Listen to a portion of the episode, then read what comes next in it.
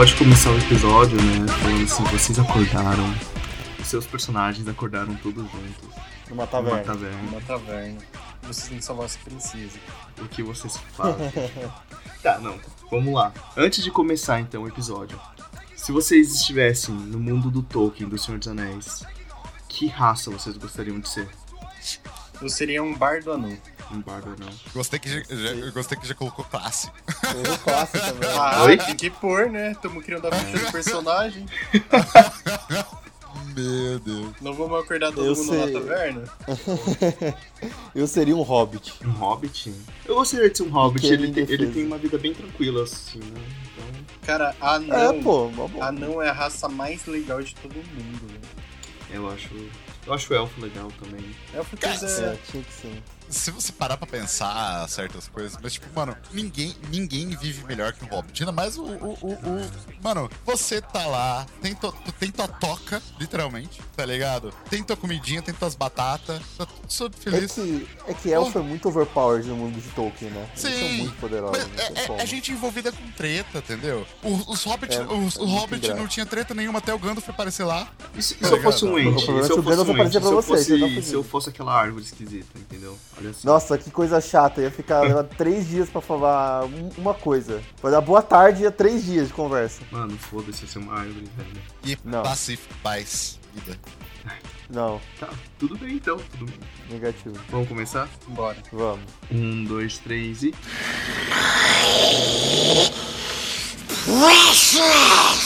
Bom dia, boa tarde, boa noite, entusiasta de plantão aqui. Quem fala é o Fernando Schoit. Salve galera, Luiz aqui. Depois de toda uma luta, todo um choro, toda uma guerra de conseguir esse episódio. Foi uma briga, mas está aqui. Estamos falando de Senhor dos Anéis. com dois convidados especiais. O primeiro é aquele que tá com a gente há bastante tempo, começou falando de What If da Marvel, péssima entrada, que é o nosso estudante de história, que tem um canal de história, que é o José Alexandre do História com José. Pior que foi uma péssima entrada, mas, cara, é um prazer estar mais uma vez nesse podcast, agora falando de uma franquia que é tão carinhosa pra mim. E um dos motivos de eu fazer história, né? É incrível que todo professor de história que eu conheço gosta do, do Tolkien, né? Tem que ir com a camisetinha do Tolkien da aula. assim. É obrigado. É regra, né? E o outro convidado é o nosso Zé Renato, que tá com a gente também há bastante episódios e fazendo bastante coisa aqui, na verdade, né? Recentemente. Falamos aí de, de animatrônico matando outra pessoa. De animatrônicos matando pessoas pra falar sobre um universo de, de livros bem rico e bem famoso. Pelo menos esse é um episódio que todo mundo concorda que é, é coisa boa, entendeu? Então, a gente tem que ter Todo cautela mundo? pra falar dessas coisas, porque de vez em quando no IntudaCast a gente resgata algumas coisas que já, já, já lançaram, já fizeram sucesso e tudo mais. São episódios que normalmente o pessoal mais busca, né, pra assistir e tal. E eu sei, eu conheço que se a gente falar uma coisinha fora ali, vai vir um fã. Não, mas, mas você não tá entendendo. Você, você falou isso, mas isso não acontece nos livros, entendeu? Então por isso que tá o Luiz aqui, que vai fazer esse papel. Exatamente, exatamente. Né? Não lembro de nada do livro. Eu li o primeiro livro recentemente. Eu já eu li meu quando era reta. criança. Já tiro o meu da reta, não li livro nenhum, eu conheço os filmes. Mentira, eu lembro sim. Eu, É, lembro Eu, eu sim. sou que nem o Renato, eu só conheço os filmes, entendeu? E, e não é nem tipo, nossa, eu sou um grande fã dos filmes, eu conheço os filmes. Não, não, pior, pior que eu- eu- os filmes eu sou bem fã, assim. Ah, então Tem eu, eu sou o único mais, mais ameno aqui nessa situação, né? Você é, É, eu o acho único. É, enfim. É que você não entende a complexidade do universo de Tolkien. Você não entende a complexidade do universo do Tolkien. Você chora no Você não leu o? Silmarillion? Como assim? Porra. Pra quem.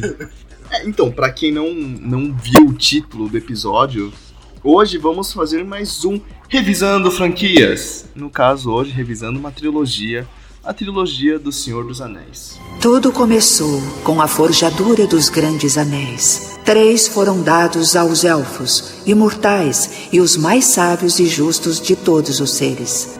Sete aos senhores dos anões, grandes mineradores e artesãos dos saguões das montanhas. E nove, nove anéis foram dados à raça dos homens, que acima de tudo desejavam o poder, pois esses anéis continham a força e a vontade para governar cada raça. Mas todos eles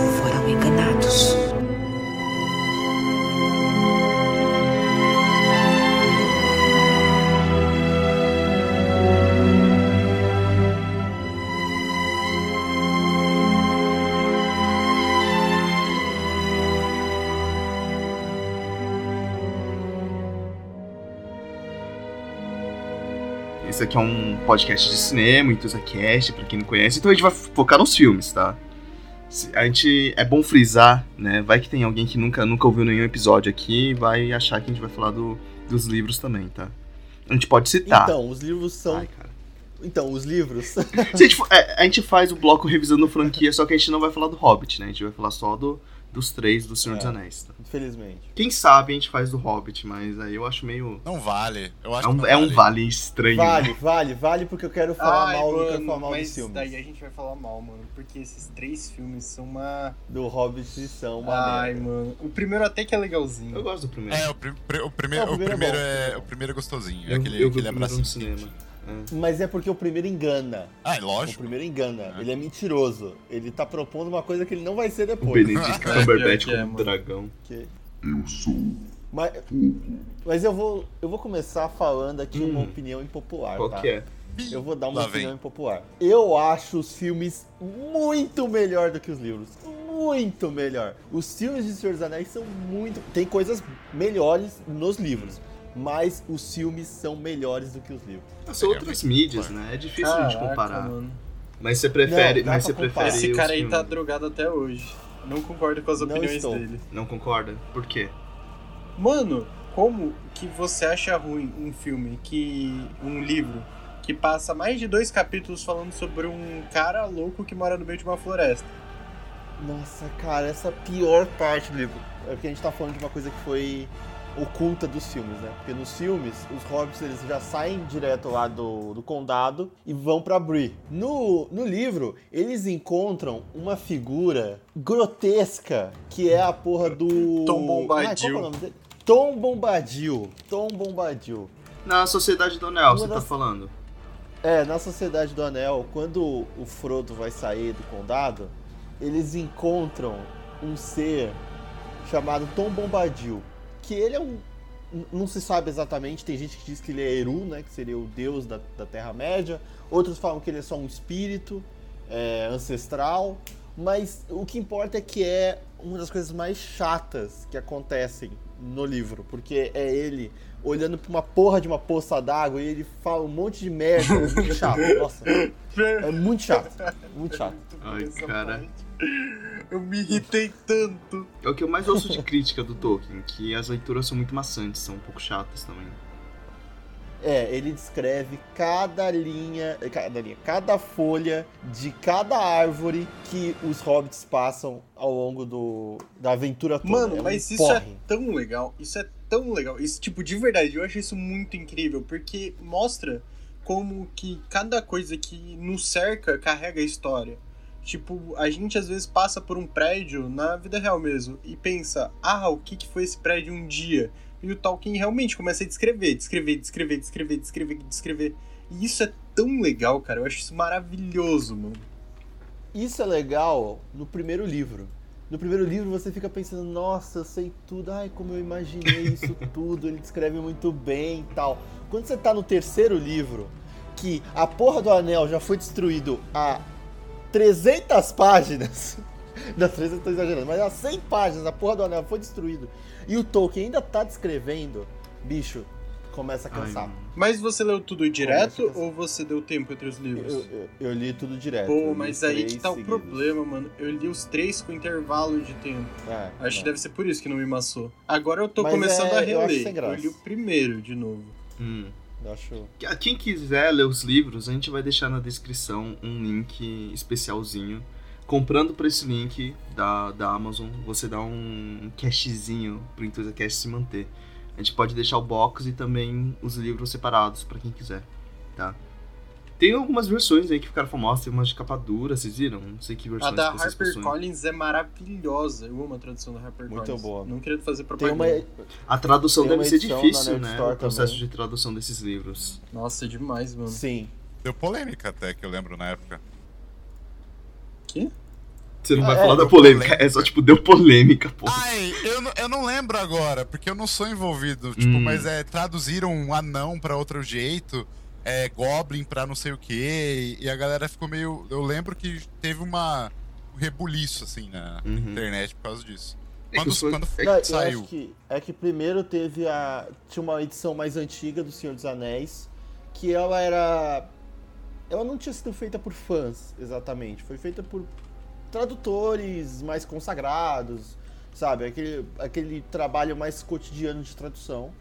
E aí a HarperCollins ela fez toda um- uma equipe para fazer a tradução do Senhor dos Anéis, que é essa nova edição que tá nas livrarias, que tem outras edições especiais tal, que inclusive tem um Nerdcast sobre essas traduções, é bem legal, que eles falam bastante sobre como que eles começaram a entender como traduzir as coisas, porque o Tolkien ele deixava meio que descrito como traduzir. Então, por exemplo, orcs e tinha os orcs, tinha os goblins, né? Que aí os goblins, é, a escrita normal que a gente usa no dia a dia é G O B L I N S. Uhum. Mas eh, quando eles foram traduzir, eles mudaram, não é goblins mais, agora é gobelins. Saquei. Então eles fizeram essas mudanças para ficar mais de acordo com o que o Tolkien tinha planejado quando se tratava do nome das raças, né? A língua élfica, tudo isso. E até mesmo as canções, mano, porque as canções não são uma coisa muito difícil de traduzir. Principalmente as canções que são poemas mesmo que Tolkien escreveu. Porque é difícil traduzir algo que rime. E nos livros do Tolkien ele deixou bem descrito para encontrar palavras parecidas como se fossem palavras muito antigas. E eu acho isso muito incrível também. É, isso é uma coisa importante, inclusive que o Tolkien, ele é um cara que ele é linguista. Ele não é um, um- um autor de fantasia tradicional. Ah, ele é dos o meus, autor de então. fantasia tradicional é o cara que pensa primeiro no mundo e depois vai criando detalhes. Uhum. Então, o, o Tolkien não, ele, ele primeiro criou a língua. Ele criou a, a língua élfica, criou a língua dos São anões. quantas porque línguas? Era uma forma Tem dos elfos, dos anões. Ah, tem dos homens, aí tem a... A língua antiga. Tem língua antiga, tem- e a língua do- dos elfos também varia. Tem a língua dos Noldor, tem a língua desse, daquele. Mas isso que o Tolkien faz é o quê? Ele, ele- ele era linguista e ele gostava de criar línguas. E ele estava preocupado, primeiro, em criar essas línguas. Depois que veio a ideia de criar o Senhor dos Anéis, que também está atrelado a uma ideia do quê? O Tolkien ele considerava que a, a Inglaterra não tinha uma mitologia própria. Então, ele pensou o Senhor dos Anéis como uma forma de criar uma, uma mitologia para Inglaterra. Então, na cabeça dele, ele não estava construindo um livro de fantasia tradicional que a gente vê ao rodo hoje Não, em ele dia. deu poder tava aos britânicos. uma mitologia. Entendi. Britânicos com poderes, foi isso que ele fez, assim, uma fanfic, né? Entendi. E é engraçado Um pouco, um que o livro, o Tolkien não atribui a si mesmo. Ele diz que ele encontrou de artefatos antigos. Esse é muito legal também. E que o Bilbo É, Bolseiro escreveu, na dele. verdade, né? Uhum. É, porque foi a forma dele criar, tentar criar essa mitologia, né? Dizer que aquilo não era uma criação dele, não era uma- um produto, era mais do que isso pra ele na, na época, né? É, mais à frente vai virar um produto, né? Porque aí ele vai ver o dinheiro que isso pode dar. Mas, é, mas a princípio ele queria criar essa mitologia. Uhum. Eu acho que pra começar a falar dos filmes, a gente tem que começar pelo primeiro. Vamos falar sobre O Senhor dos Anéis, a Sociedade do Anel. Não! O Sr. Frodo não vai a lugar nenhum sem mim. É verdade, é quase impossível separá-los, mesmo quando ele é chamado para uma reunião secreta e você não é. Esperem! Nós também vamos! Terão que nos mandar para casa amarrados num saco para nos impedir. Enfim, precisam de pessoas inteligentes para essa tal de missão. Busca. Coisa. Assim você se elimina, Nove membros. Que seja. Vocês serão a Sociedade do Anel. Certo. E para onde nós vamos?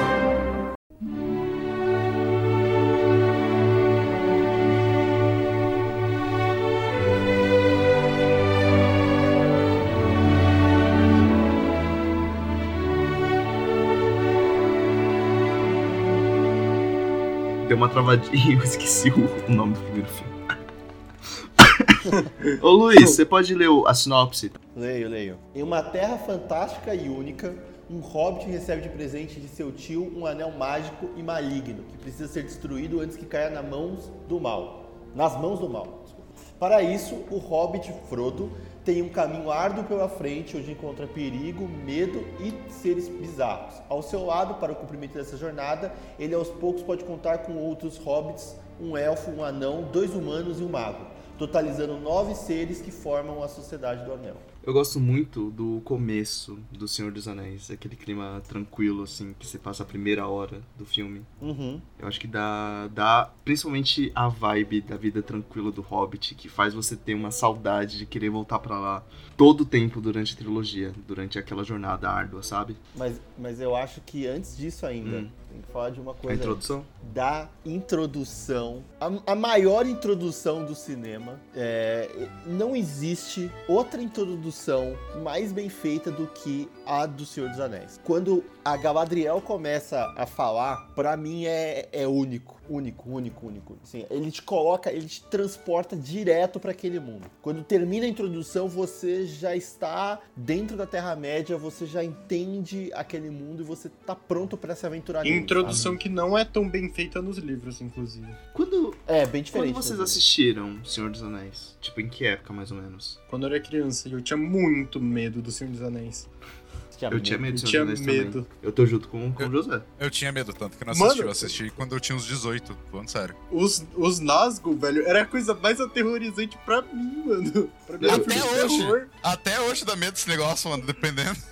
Não, eu tinha medo do Smeagol, pelo amor, cara. O Smeagol também, velho. Meu Deus do As cenas céu. que ele aparecia escondido assim na escuridão, olhando eles de longe. Cara, Nossa, mas os Nazgûl também, mano. Puta que eu pariu. Então ah, você. não, eles são Mas surreal. eu tô junto com, com o Renato, eu assisti só depois de adulto, assim. Eu assisti quando era adolescente, assisti sabendo mesmo. Porque quando eu era criança eu pegava, tipo, trechos e ficava cagado de medo e saía. Ah, eu já assistia. Eu assisti tipo, quando era criança, assisti algumas partes quando passava na TV. Mas foi na adolescência que eu comecei a me aventurar mais nesse mundo. E se assim. apaixonar por esse mundo. É, sim, sim. Eu- acho que O Senhor dos Anéis não é exatamente um, um filme, nem um livro pra criança. assim. Eu comecei a me apaixonar depois que eu comecei a jogar D&D, no caso. É, então, muita gente usa O Senhor dos Anéis como uma forma de se inspirar, né? Uhum. É, e, e eu acho que o, uma questão é que o, o Senhor dos Anéis ele é muito diferente do Hobbit, né? O Hobbit foi o primeiro livro que o Tolkien escreve e depois ele escreve o Senhor dos Anéis. E o Hobbit é um livro pra criança. Já o Senhor dos Anéis ele é um filme de adulto com elementos pra criança, né? E aí às vezes a- quando você é criança você não se identifica com o filme, né? Uhum. Demora um pouco pra você se identificar. É, eu lembro que eu não gostava muito também, porque eu achava ele muito maçante quando era moleque, assim. E eu lembro que só adulto mesmo que eu peguei pra assistir e tudo mais. E isso, inclusive, é uma crítica que eu ainda ouço, ainda adulto, de uma galera que nunca viu, vai pegar agora e acha muito maçante assistir. A minha namorada não consegue assistir, ela diz que é muito chato que ela sempre vai dormir quando eu tentar pôr. O meu, o meu primo fala que é o filme mais chato que a gente viu na vida. Tem sempre essa crítica, né? De ser muito chato e tudo mais. Eu não sei se é porque atualmente as coisas estão muito rápidas, né? Os filmes estão também sendo muito rápidos. É muito difícil a gente encontrar ainda filmes, principalmente de blockbuster, né? Que usam, sei lá, a cena inicial colocando créditos da equipe, sabe? Por exemplo. Aham. Mas, mas sempre. Mas, mas ninguém. É assim, é papo, tipo. nin- já na época eu não gostava. Porque Senhor dos Anéis não é exatamente um, um- um- um- O livro mesmo, o próprio livro, ele não é. Ele não é dinâmico. Tipo, não- ele não tem esse dinamismo todo. Ele é bem mais lento, porque ele quer te colocar naquele mundo. Assim, é, se você pega esses filmes de fantasia que a gente conhece a rodo, muitos têm essa dificuldade de colocar você e você acreditar naquilo, tá ligado? Você pega, por O exemplo, dos Harry Anéis, Potter. ele faz isso. Harry Potter, por exemplo, é muito mais rápido que Senhor dos Anéis. Sempre tá Bem acontecendo alguma mais. coisa. Os livros são mais dinâmicos. Né? É, é. Eu, eu ainda não li Senhor dos Anéis, mas eu tenho, eu tenho a curiosidade, assim. Mas sei lá, é- pra mim também não é algo, tipo, muito especial, assim. Eu gosto. Inclusive, a gente começou a, a ter a ideia de fazer esse episódio depois que eu e o Luiz, a gente foi no Cine Marquise, que é um cinema que tem aqui na Avenida Paulista, que eles fizeram um especial passando os três filmes, né? A cada duas semanas, assim. Foi muito bom, foi muito bom. A gente assistiu, conseguiu assistir os três, pelo menos, né? Ah, e, nossa, e ver, na, na- no, ver no cinema Senhor dos Anéis, eu recomendo. Se você tiver essa oportunidade, assista Senhor dos Anéis no cinema, porque é, é único, é único, assim, a grandiosidade dos filmes, acho que principalmente do 2 e do 3, né? O primeiro ele é mais contido, ele é uma aventura mais contida. Ah, mas eu, né? eu Uma gosto bastante mais- do primeiro.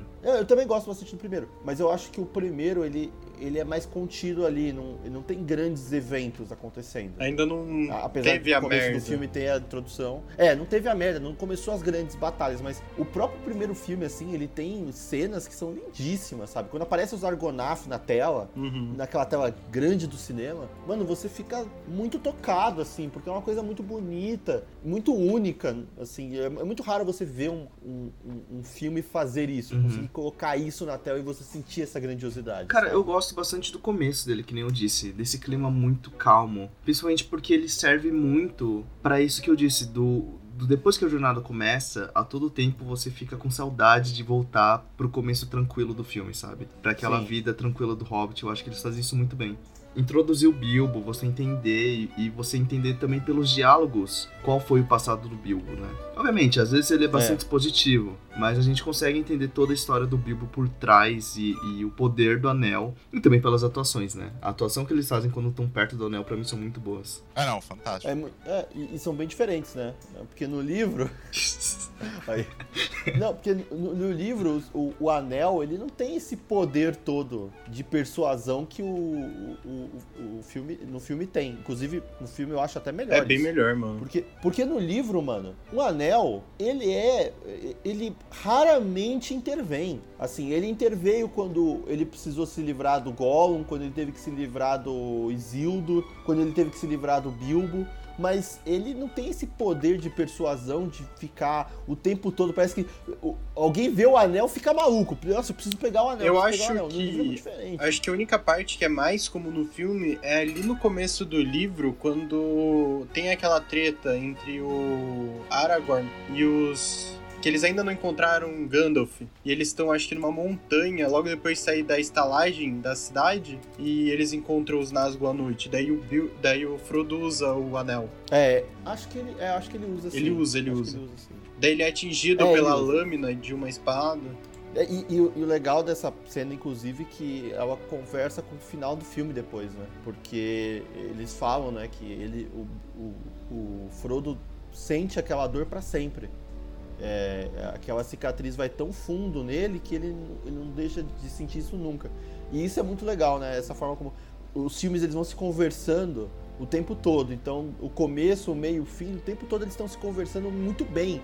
É, todos os personagens, pode acontecer uma coisa com eles no começo do filme e lá no final da, da trilogia, isso ainda vai estar reverberando de alguma forma, sabe? O próprio personagem do Pippin, do Merry, né, que começam, o Pippin começa com esse cara inseguro, que faz merda pra caralho e vai chegar no final do filme e ele vai ser responsável por é, grandes feitos, né, acender a- as luzes e tal, né, acender a- as piras lá, isso é muito Uhum. legal. Mas, que nem você falou dos personagens, eu acho que todo mundo da Sociedade do Anel é muito bem introduzido aqui. Eu acho que principalmente o Gandalf e o, o Aragorn, né, o Passo Largo. Eu gosto muito da introdução que eles Passo fazem. Largo. O Passo Largo.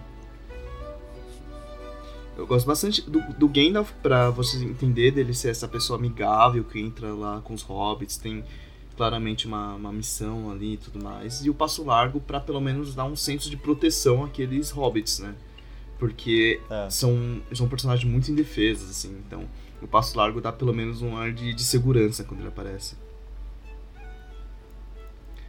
O, o Aragorn, pra mim, no momento que ele aparece, a primeira vez que eu, que eu assisti, pra mim era muito aquela parte do filme que, que apareceu fodão, entendeu? É esse aqui. Esse aqui é casado com todos os fãs de Senhor dos Anéis, entendeu? Pô, a E cena, ele é fodão mesmo. é, a cena que ele vai lá a, a salvar o. Caralho, tô travando todo aqui, Brasil. ele vai salvar o Frodo lá, que o Frodo coloca o anel e aí os espíritos começam. Eu não sei o nome certo, tá, gente? Eu esqueci isso. Corrijam. Estão ali querendo, tipo, pegar ele e aí aparece o Aragorn com a espada flamejante. Porra, cara, aquilo ali marcou vidas. Inclusive, Hum. no livro, a forma como eles introduzem o Aragorn é muito mais chato. hein? Eu sou meio hater dos livros, assim. Eu gosto, mas eu sou meio hater. É, nos, nos livros, assim, o, o, o, o, o, Frodo fica questionando o Aragorn por muito mais tempo, assim. O Sam desconfia muito dele também. É, o, é eles ficam. O Sam é muito é. paranoico com ele.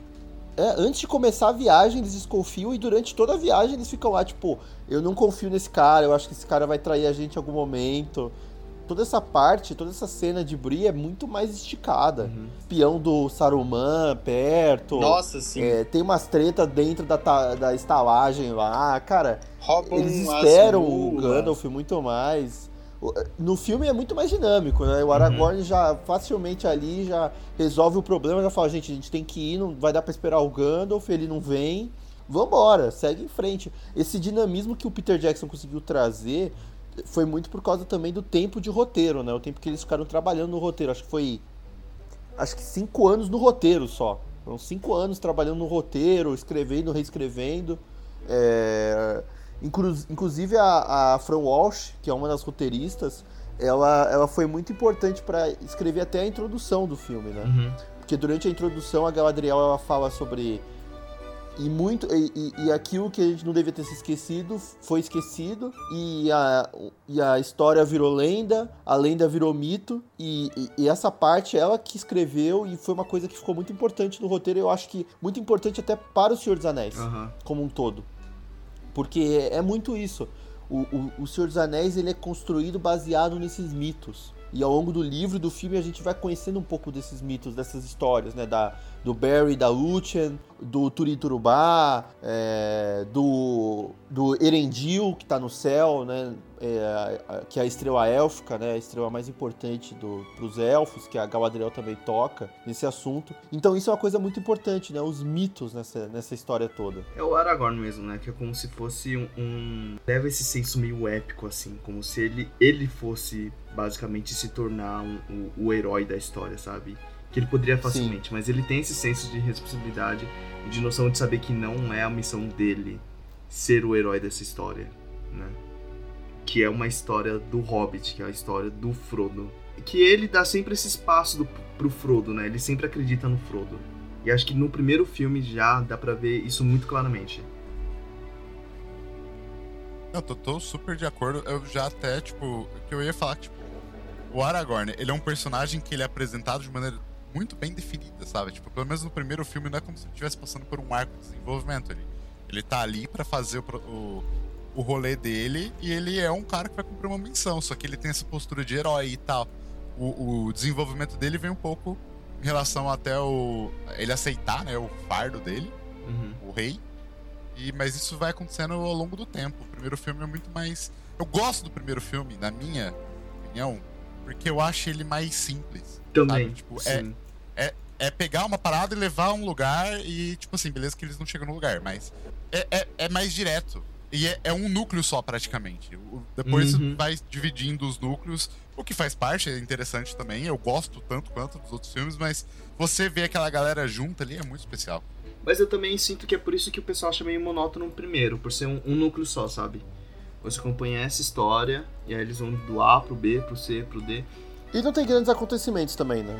Ah, mas assim, eu não acho, eu não acho Comparado tão monótono assim, eu gosto, eu gosto. Acho que principalmente se você não, não querer embarcar já, se você não tiver disposto também a comprar essa história, acho difícil. Mas que nem eu disse, é, é complicado, né, também porque agora a gente tá tendo coisas muito rápidas e tudo mais, então um filme desse tipo, que também é um pouco longo, já desanima bastante gente, assim. Que eu vejo que é por isso que eu vejo que o Senhor dos Anéis aos poucos vai, vai tendo menos gente querendo ver, assim, gente nova no caso, né. É que é muito fantástico no sentido mais literal da palavra e até meio um ar de divindade algumas coisas, sabe? Tipo uma odisseia, que- né? Você tá lendo um conto É. épico, você vai entender como isso aconteceu. Sim, eu sinto que isso afasta um pouco as pessoas, porque talvez não tenha tanto um elemento de reconhecimento, sabe? Uhum. E a fantasia hoje em dia também mudou muito pros jovens do que era antigamente, tá ligado? Então querer imaginar um anão, um elfo, que eram coisas novas quando Tolkien lançou o livro, hoje em dia já é muito mais diferente o jeito que o jovem vê a fantasia. É, porque Ah, são não, recursos total. que ficaram muito mais batidos, né? Você pega Ah, uma, eu- eu- uma literatura que mais contemporânea, você vai ver o anão, o elfo e tudo mais. Eu não sei vocês, pra mim, às vezes bate um tipo, putz, vamos lá de novo, vamos lá. Vamos lá ver de novo o elfo, vamos lá ver de novo anão, vamos lá. Uhum. Não, eu, eu acho que essas histórias ainda são, são interessantes, assim. Acho que, o, é, por exemplo, o Vox Machina, né, que tá, a animação Vox Machina que tá saindo no Prime Video, ela situa num, num mundo de fantasia muito tradicional, Uhum. assim. É, extremamente parecido com o mundo de D&D e tal. Acho que é, é mais questão de... Eu acho que Senhor dos Anéis, ele tem seus problemas de, de identificação, porque, querendo ou não, o Tolkien é um clube do bolinha. O cara só curtia homem, mano. No, é. li- no livro é pior ainda. O filme, o filme ele até consegue trazer personagens femininos fortes. No livro, bicho, é o único personagem feminino forte que aparece vai ser a Elwin no último livro que vai matar o, o, King e ali acaba, acaba. A participação feminina acaba ali. Ah, no, nos filmes, o Peter Jackson teve essa preocupação de pelo menos tentar em todos os filmes ter uma protagonista, não uma protagonista, mas uma personagem coadjuvante forte, né? Tem a Arwen, tem a Elwin, tem Acho que só, só as duas, né? Ou tem mais alguém? Eu, eu, Não, deve... eu só lembro dessas duas mesmo. Mas só, só- Não, tem a Galadriel também, que ganha mais ah, verdade, espaço. verdade. Tem a Galadriel. A Galadriel ganha muito espaço nos filmes do, do Senhor dos Anéis. No, no livro, ela aparece. Ela aparece no primeiro e no terceiro. E também nos dois rapidamente. É, são coisas mais rápidas, né? No, no filme, até o Peter Jackson teve uma certa preocupação, mas eu acho que também é pouca. E, e no, no livro é pior ainda, assim, é, a participação de, de- a, a diversidade é muito baixa. Foi tanto foi uma coisa que foi uma preocupação do Prime Video que é, vamos tentar trazer personagens negros, personagens mulheres, tal. E o que foi mais É. reclamado no Twitter, né? É, foi o que foi mais reclamado no Twitter e que, não ironicamente, foi o que foi menos pior na, na adaptação da Prime Video. É, quando eles trouxeram essa diversidade, eu acho que em grande parte teve coisas boas nisso. É, no próprios anões, nos elfos e tal. Acho que o, o filme tem esse problema, né? Que falta diversidade. É que o Tolkien também, isso eu vejo de vez ou outra, né? É, dentro da faculdade a gente vê algumas recepções críticas que o Tolkien fazia de algumas outras obras que viam na mão dele, né? Então às vezes você ia ler a crítica da época, assim, os críticos literários, aí tinha assim, Tolkien, assim. né? E uma das coisas que é basicamente muito falada, assim, principalmente entre os professores de literatura, é o Tolkien era muito reaça mesmo, tipo, não tem outra palavra É. pra falar, sabe? Ah, só uma coisa, um parênteses que é, é, Eu vejo muita gente falando assim: ah, o Tolkien não tem nenhum escrito racista, então ele não é racista. Gente, é óbvio que ele era racista, ele tava na década de 50 na Inglaterra, gente. Não tinha um inglês na década de 50 que não fosse racista, pô. Pelo amor de Deus. gente, pelo amor de Deus, vamos. Não tem, não tem problema. Não tem problema, o- tipo, é, isso não vai sujar a imagem do livro. É só um fato que a gente tem que, Sim. a gente tem que concordar e tem que aceitar. É, é um fato. O Tolkien era um cara racista, ele, ele é fruto da sua época, sabe? O que não tem cabimento é a gente permitir que as coisas que ele acreditava existam hoje. Então, quando for fazer uma adaptação do Senhor dos Anéis, tem que ter uma releitura, entendeu? É, o, o Magic, o, o, o, jogo de cartas Magic, fez um- agora um, um baralho especial do, do Senhor dos Anéis. E tem um Aragorn negro. E qual que é o problema, gente? O Aragorn não existe. Não existe Aragorn não gente. Ele pode ser da ele pode ser da cor que a gente quiser. Então, isso é importante, é importante a gente discutir isso e, e é importante para a marca Senhor dos Anéis. Porque a diversidade é interessante. Vão ter, vão ter histórias interessantes para contar no, no mundo de Senhor dos Anéis se tiver diversidade, se você trazer essas discussões. Até, E isso é uma coisa que falta no Não, filme. sim, até vezes. porque ele inspirou muitos jogos de RPG de mesa, que é jogos de interpretações, que no caso você pode ser quem você Sim. quiser, sabe? A diversidade lá é enorme pra você. O conceito e tudo mais é você realmente ser quem você quiser, sabe? Você estar dentro da história de, de alguma forma, né? Inclusive tem RPG de mesa de Senhor dos Anéis, não tem?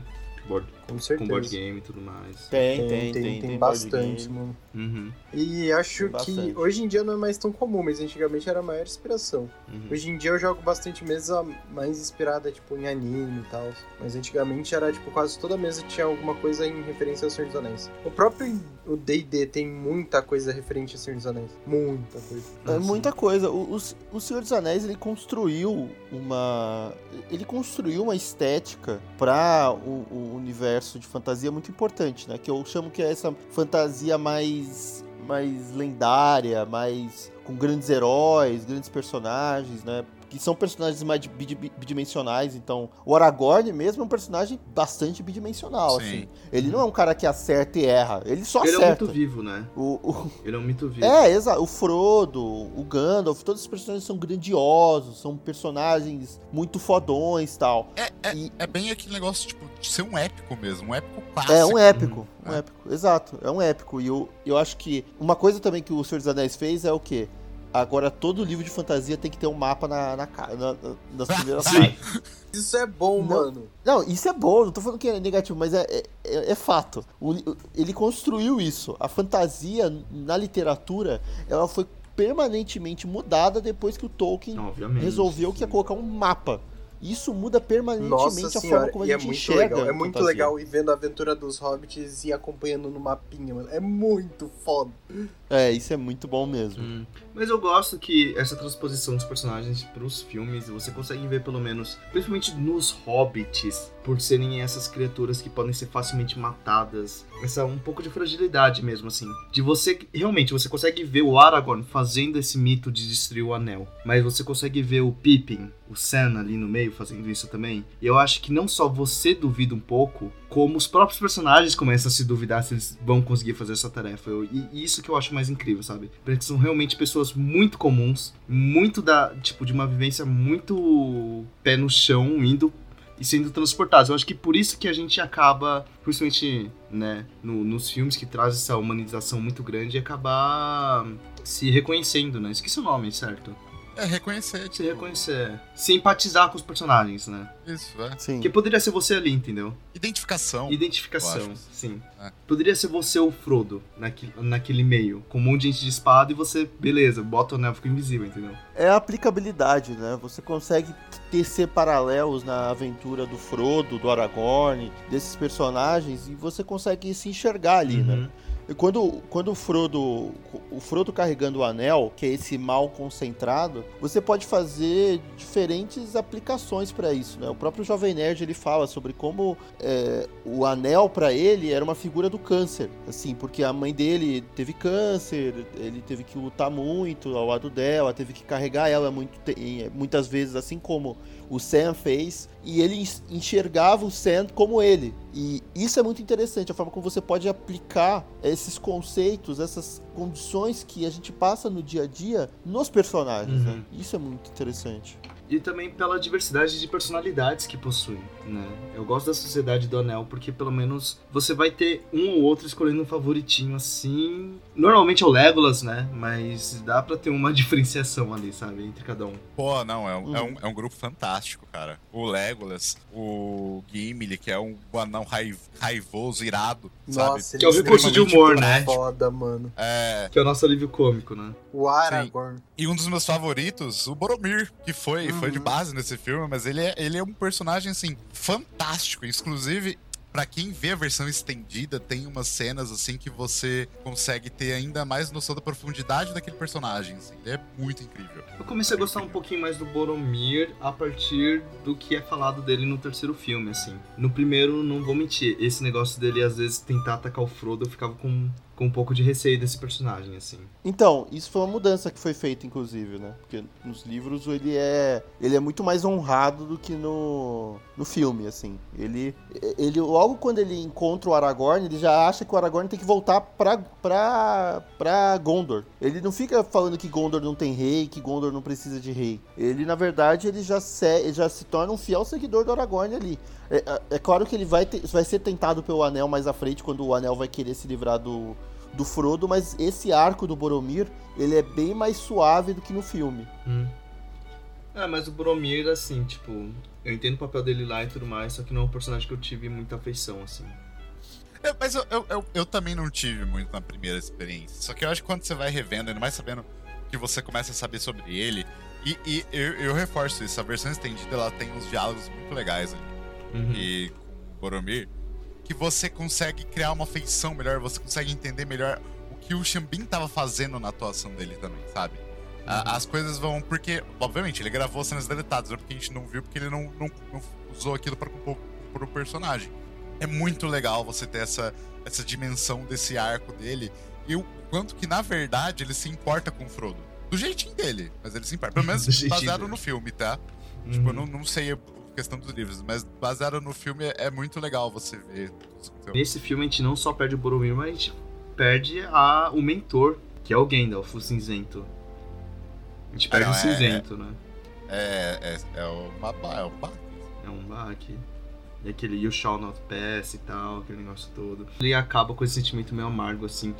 É, é aquele. É aquele típico. em algum momento eu sei, eu, eu sei que ele ia entrar aqui, né? Que é o.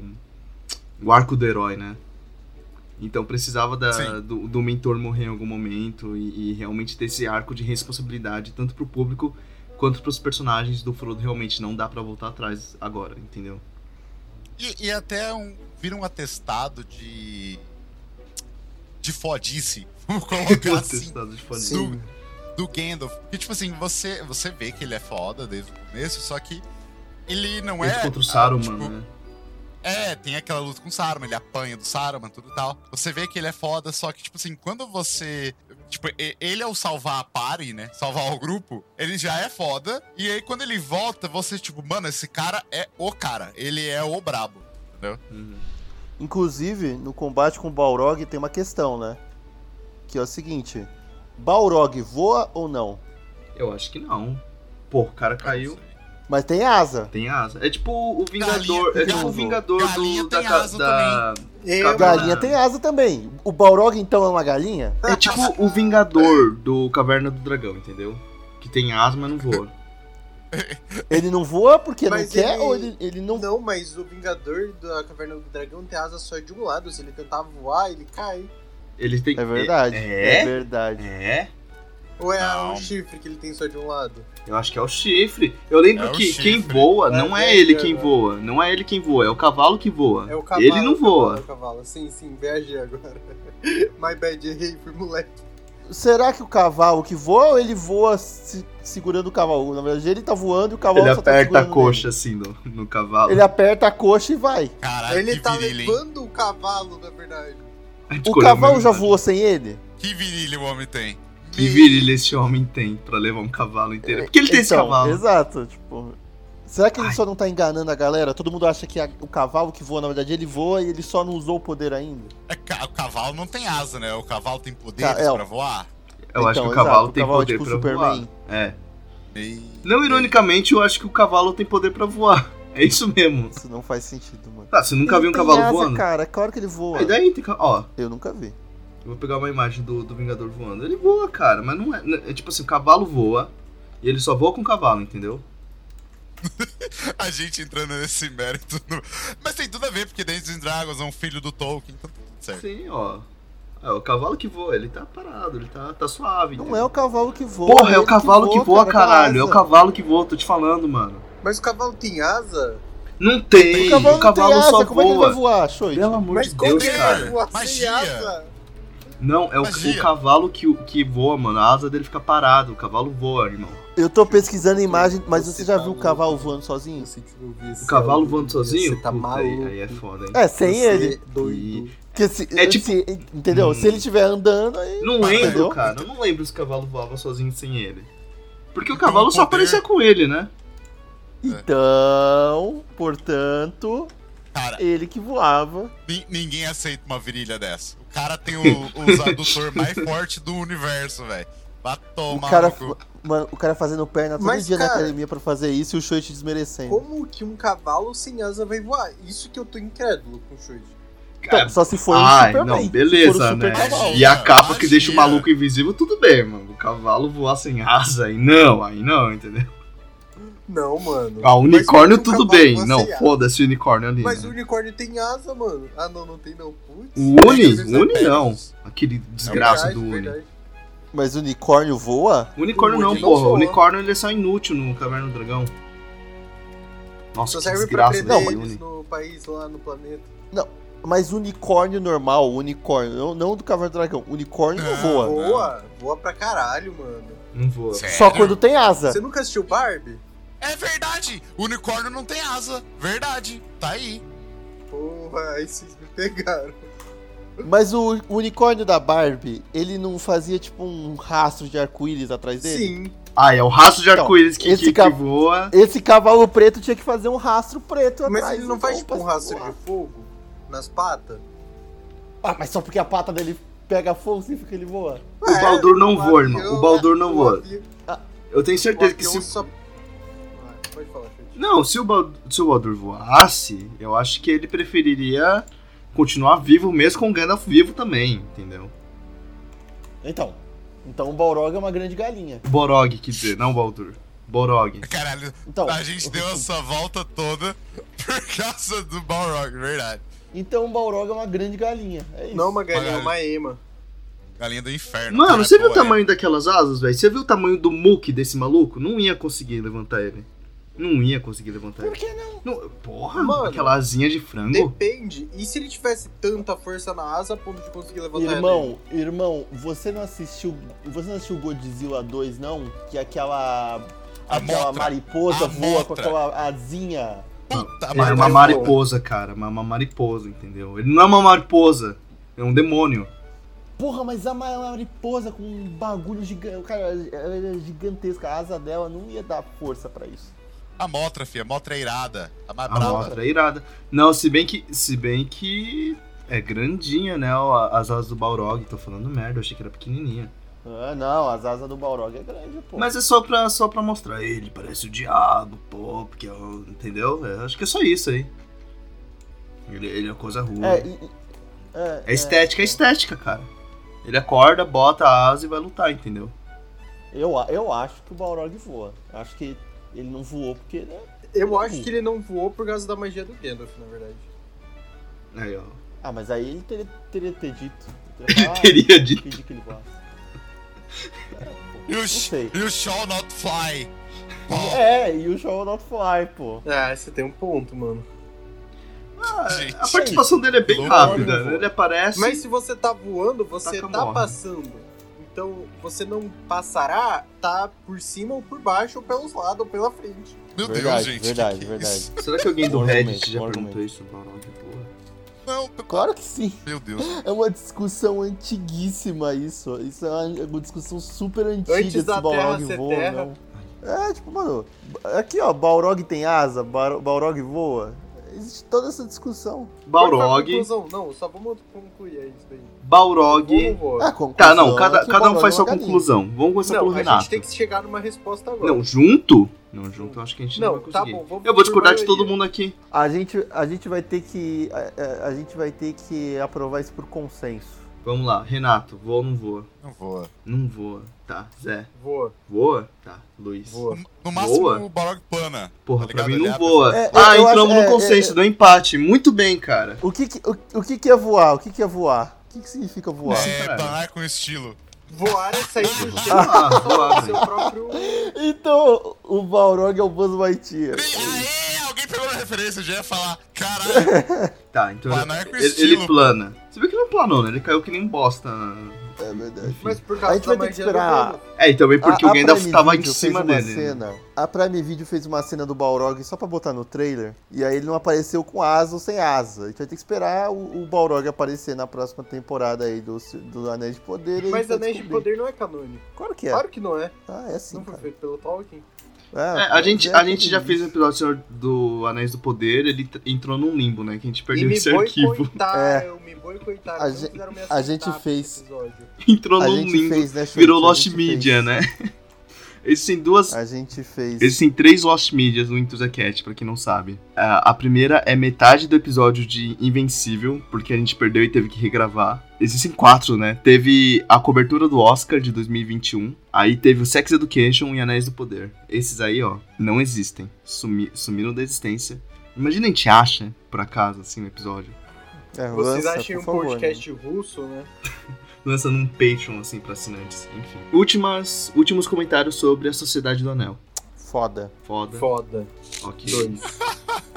Duas vezes foda. Reinvenção do Cara, sexo. Reinvenção de sexo. Cara, é, é um filme do coração, assim. Ele é o mais simples. Eu acho que ele é o mais gostosinho, assim. Que Ele é o mais aquela, feliz. é o mais feliz, é aquela sensação de aventura mesmo. Os outros já entram num épico até quase de guerra, né? Uhum. Mas o, o, o primeiro é uma aventura, é um núcleozinho bonitinho ali, os personagens, cada um com suas características marcantes. E, e você vai vendo como esses personagens não, não funcionam junto e quando funcionam, funcionam de jeito, tarará, tá, A, a, a amizade mais icônica de todas, as, depois do Sam e do Frodo, porque é um rolê à parte ali, mas é, é o Legolas e o Gimli, né? Então, pô, cara, é muito legal de acompanhar esse, esse grupo É aí. gostoso, E né? você, sim. É antes de começar toda a amargura do- dos outros dois, assim, da- do peso mesmo É. da, da missão. O, o final da Sociedade do Anel já, já, já dá um glimpse dessa amargura, porque quando o grupo separa. E o Gandalf morre e o. É, não, Boromir morreu. o Boromir morreu. também. É, e aí O grupo Pippin e o, e o tipo, Merlin também. A Sociedade do Anel se desfaz, cara, e, e, tipo, é, é, vira uma responsa do Frodo, que é algo que ele fala, porque o Anel vai tentar corromper todo mundo. Então, é ele e o Sam, mano. É isso. É, e o Sam vai junto, né? Ele mantém a promessa que ele fez pro Gandalf, principalmente depois da morte dele. Ma maior que tem, mano. Uhum, não, Não, o o Sam Sam, é Comentários à parte que eu quero falar um pouquinho mais dele no, no terceiro. Eu adoro esse filme, mano. Só reforçando isso. Ele, principalmente o comecinho ali, quando eles estão na Vila dos Hobbits, é maravilhoso. É uma sensação de paz. Parece que a minha vida vai continuar pacífica pro resto dela. Mas acaba acontecendo desastre no final. E é muito triste, mano. Eu adoro a cena dos fogos de artifício, que é um negócio Ah, que fala do porra. livro. Mas, cara, é muito legal da, no filme, mano. Exatamente. Agora, vamos falar sobre O Senhor dos Anéis, As Duas Torres. Uma grande horda, você disse? A Isengard está vazia. Quantos? 10 mil fortes, pelo menos. Dez mil. É um exército criado para um único fim. Para destruir o mundo dos homens.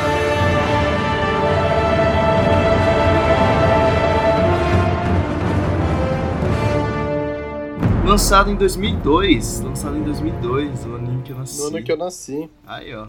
Alguém mais aqui é de Fala por 2002? Só tem criança aqui nesse grupo. Só moleque, né? Em Tuzacast só tem moleque aqui. Menos eu. Eu sou adulto. Você é de Errou, foi quando? moleque. Os. Oi? Você é de quando? 2001. Ah, Ah, que nem Odisseia no espaço. Ô, Zé. Oi, pera, qual Tem dois S, Qual na Zé? verdade. qual Zé? José. José. É Os dois são. José, inclusive? Não, gente, é- essa parte que é mais engraçada da- desse meu apelido, eu não tenho Zé no nome, é só Renato. Né? Ai, você tá roubando meu apelido. Eu vou te entrar com o processo, mano. Isso é apropriação cultural. Todos os Fudeu foi tudo, fudeu foi tudo. Ai, ai. O José. José, você Eu. consegue ler a sinopse do segundo filme? Eu leio, leio, leio. Só minha oratória não é tão boa. Mas vamos lá, ai que nervosismo, vou ter que ler. Após a captura de Merry e Pippin pelos orcs, a Sociedade do Anel é dissolvida. Frodo e Sam seguem sua jornada rumo à Montanha da Perdição para destruir o Anel e descobrem que estão sendo perseguidos pelo misterioso Gollum. Enquanto isso, Aragorn, o elfo e arqueiro Legolas e o anão Gimli partem para resgatar os hobbits sequestrados e chegam ao reino de Rohan. Como que lê isso? Porra, sei lá. É. Roran. Roran. Roran, Roran. Roran, onde o rei Theoden foi vítima de uma maldição mortal de Saruman. É difícil falar desse segundo porque ele, eu acho que eu gosto mais dele do que o primeiro, só que por ele estar no meio, ele acaba se confundindo com o primeiro e o terceiro, assim, na minha cabeça, sabe? Sim, mano, isso também acontece nas minhas vezes. Eu tô pensando, no porra, livro também. Eu não sei se eu li isso no primeiro, no terceiro ou no segundo. é, eu fico- fico pensando, esses negócios do segundo filme aconteceram aqui mesmo ou foram no terceiro? Principalmente com o Gollum, né? Porque o Gollum, ele Sim, vira mano. estrelinha aqui, e o Gollum é um dos meus personagens favoritos, assim, de acompanhar, sabe? E eu gosto que ele começa a brilhar um pouquinho mais aqui, que no primeiro ele praticamente não aparece, né? Não. Ele, é, ele é só uma sombra, né? Tipo, ele Uhum. aparece só, só assim, eu tô, tô aqui, galera, tô, tô seguindo vocês, mas ele não se faz presente. Nos livros, eu acho que ele não aparece no primeiro livro. Aparece, Luiz? Aparece, aparece. Quer dizer, ele não aparece assim de conversar, mas ele tá o tempo todo perseguindo os hobbits lá. Eu não lembro dessa parte. É, ele, ele fica. O tempo todo o, o- o Aragorn fala lá quando eles estão no rio também, igual no, no, no filme, ele fala que o Gollum tá perseguindo eles, que ele tá na água. Mas ele é essa ameaça distante. Inclusive, o, o Gollum, no- nos filmes, ele não é interpretado pelo Andy Serkis no primeiro filme. No primeiro filme, ele é interpretado por. Na verdade, ele é só CGI mesmo, ele é só um bonecão. E aí no segundo filme as coisas. O Gollum ganhou muito mais espaço e eles começaram a ficar preocupados porque se o Gollum não fosse convincente, o filme ia ser uma merda. Porque o Gollum ia ocupar um, um espaço vital. O Gollum é um dos personagens mais importantes do filme, Um né? dos mais icônicos também. Quando você fala Senhor Fato. dos Anéis, um personagem Senhor dos Anéis, mesmo que não conhece, conhece o Gollum. Ou Smeagol, né? Depende de como cada um E chama. muita gente chama ele pelo nome errado. Muita gente. Como assim? Pelo nome errado. O nome dele é antes de ser corrompido, pô. Ah, ah, Smeagol. Então. Ah, chama dos dois, antes, pra mim é a mesma pessoa ainda. Ah, sim, tem. Não, mas é os dois. Sim. Não, mas Ele é tanto o muita gente quanto o chama Gollum. o Gollum corrompido de Smeagol. Ah, eu também chamo de Smeagol. Mas o, é porque o, mas o, o Smeagol Frodo chama é... ele de Smeagol, né? Começa a chamar ele de Smeagol. Porque ele tem as duas personalidades ainda, né? O Gollum é uma outra personalidade, a segunda personalidade dele. Ah, e, e, que nem eu falei, ele é tão icônico, tipo assim, eu não conhecia Senhor dos Anéis, mas eu- todo mundo conhece o Meu Precioso, por exemplo, entendeu? É, é a marca também do, do Senhor dos Anéis. Se aparece alguém com uma camiseta do, do, do Smeagol, com, do Gollum, você reconhece, mesmo que a pessoa nunca tenha assistido Senhor dos Anéis, entendeu? E reconhece Sim, até sim. a personalidade dele, conhece até o, o, o que acontece com ele até também. Eu, antes de assistir, eu já conheci o, o Gollum há tempos, assim, sabe? E sempre foi um meme na internet, né? Uma Precious. Não, meme de Senhor dos Anéis tem de monte, né? Eu e o Luiz assistindo, assim, toda vez que aparecia algum meme assim, a gente. Olha, olha, olha. Ai, foi muito bom. O Legolas. Excluído disso. É o, o meme do Legolas, né? De 2010, assim. Antes até. Nossa, esse meme é Do maravilhoso. Ou o meme do, do Gandalf balançando a cabeça, assim, dando risadinha. Não dá pra entender esses memes, né? Por, por quê? Porque viraram memes, é incrível. O que importa é que viraram. né? É, Senhor dos Anéis é uma coisa muito dos anos 2000, assim, até 2010, assim, sabe? Quem, quem pegou mais ou menos, assim. Eu lembro, nossa, aquela entrevista que o Smosh fez com o Hobbit, cara, pra mim é uma das melhores coisas que tem. Com o Elijah Wood, vocês já viram? Não. Nossa! O Smosh, vocês conhecem o canal Smosh? De nome. Era um canal gringo bem famoso, não era? Ele, ele ainda é famosinho, mas ele era bem mais antigamente, assim. Eu acho que eles eram, tipo, pelo menos um dos mais famosos dos Estados Unidos, assim. E aí, esses Mosh, eles, eles fazem entrevistas de vez em quando com celebridades, assim, quando tem divulgação de filme, né? Eles eram, tipo, uns, umas cinco vezes só. E aí eles fizeram com ele de Wood quando lançou o, o Hobbit, né? Cara, e ficava alguém na escuta, né? No ouvido, pra que ele tem que fazer. Cara, é, é uma das coisas mais preciosas que eu tenho na internet. Depois que acabar o episódio, a gente vai assistir a. A gente vai assistir junto isso aqui, tá? Inclusive. Ah, obrigado. Obrigado pela opção de não assistir. Enfim. Mas eu gosto também. O começo, a gente pode comentar sobre o começo do Senhor dos Anéis 2. Que é com. Com o nascimento do, do Smeagol, não é? Ou é o terceiro que fala isso? Esse é o é terceiro. o terceiro, é o terceiro. Qual que é o começo do 2? Aí, eu tô, tô falando que eu confundo o segundo com o terceiro. O 2 começa com eles perseguindo perseguindo os orcs. Na verdade, é, é. com- Ou começa. Não, começa com, ó. com o Frodo. Não, não, não, não. Começa com. Começa com o Frodo e o Sam. Não começa com o Gandalf? é, Não começa com, indo com até a gente Mordor. vendo o que aconteceu com o Gandalf? Ai, puta, verdade. Aí, ó, né? tô, tô te falando, mano. Co- Ah, é é que, mano, é porque são três cenas de introdução dos núcleos, É. né? Que aí Uhum. vão formar os núcleos. Uhum. Aí a cena de, intro- é a cena de introdução que é o Gandalf. Você tá lá de fora da montanha e você sabe, né? Você viu o primeiro filme, você sabe o que tá acontecendo lá dentro e só tá as vozes, né, cara? Isso é muito legal. Aham, e, e eles colocam o Gandalf como ficando vivo, conversando com as águias lá e tudo. Eu tava tentando lembrar o começo, cara. Mas esse é o realmente começo. muito- Esse Não, é o começo então, do Gandalf caindo. Mas antes de vocês falar, eu tava tentando lembrar, né? Minha defesa. É, o Pip, o Pippin e o, e o Merry, eles estão eles estão sendo levados pelos orcs. E aí o, o- acho que é o Pippin que deixa um broche cair propositalmente pra acharem eles. Ah, eu, eu nunca sei qual é os dois, tá? Eu sempre falo que um é o Mary, o outro é o Mary. É, eu confundo os dois constantemente e é horrível isso. O cérebro não consegue absorver os nomes. Não, eu só consigo saber quem é quem quando um faz merda. Eu falo, beleza, é o Pippin, entendeu? Não, no- normalmente é assim mesmo que, eu consigo diferenciar. Ou quando um começa a falar, ei, Pippin, eu, beleza, esse, esse aqui é o Pippin.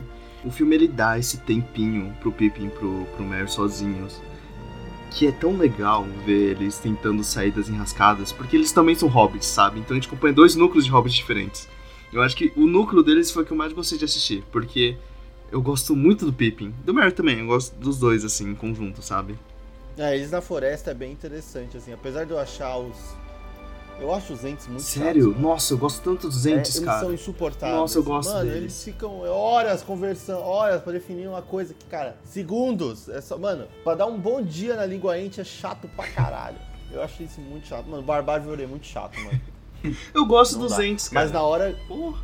Mas na hora que tem a insurreição dos entes, que o. Inclusive, uma coisa importante, né? O Howard Shore, que é o compositor dos três filmes, né? O compositor das músicas. O cara fez uma coisa única. Única. Ah, você consegue ver os filmes só pela trilha sonora. Você ouve a trilha sonora, você lembra das cenas do filme. Isso é muito difícil de você, de você fazer, né? Você conseguir fazer.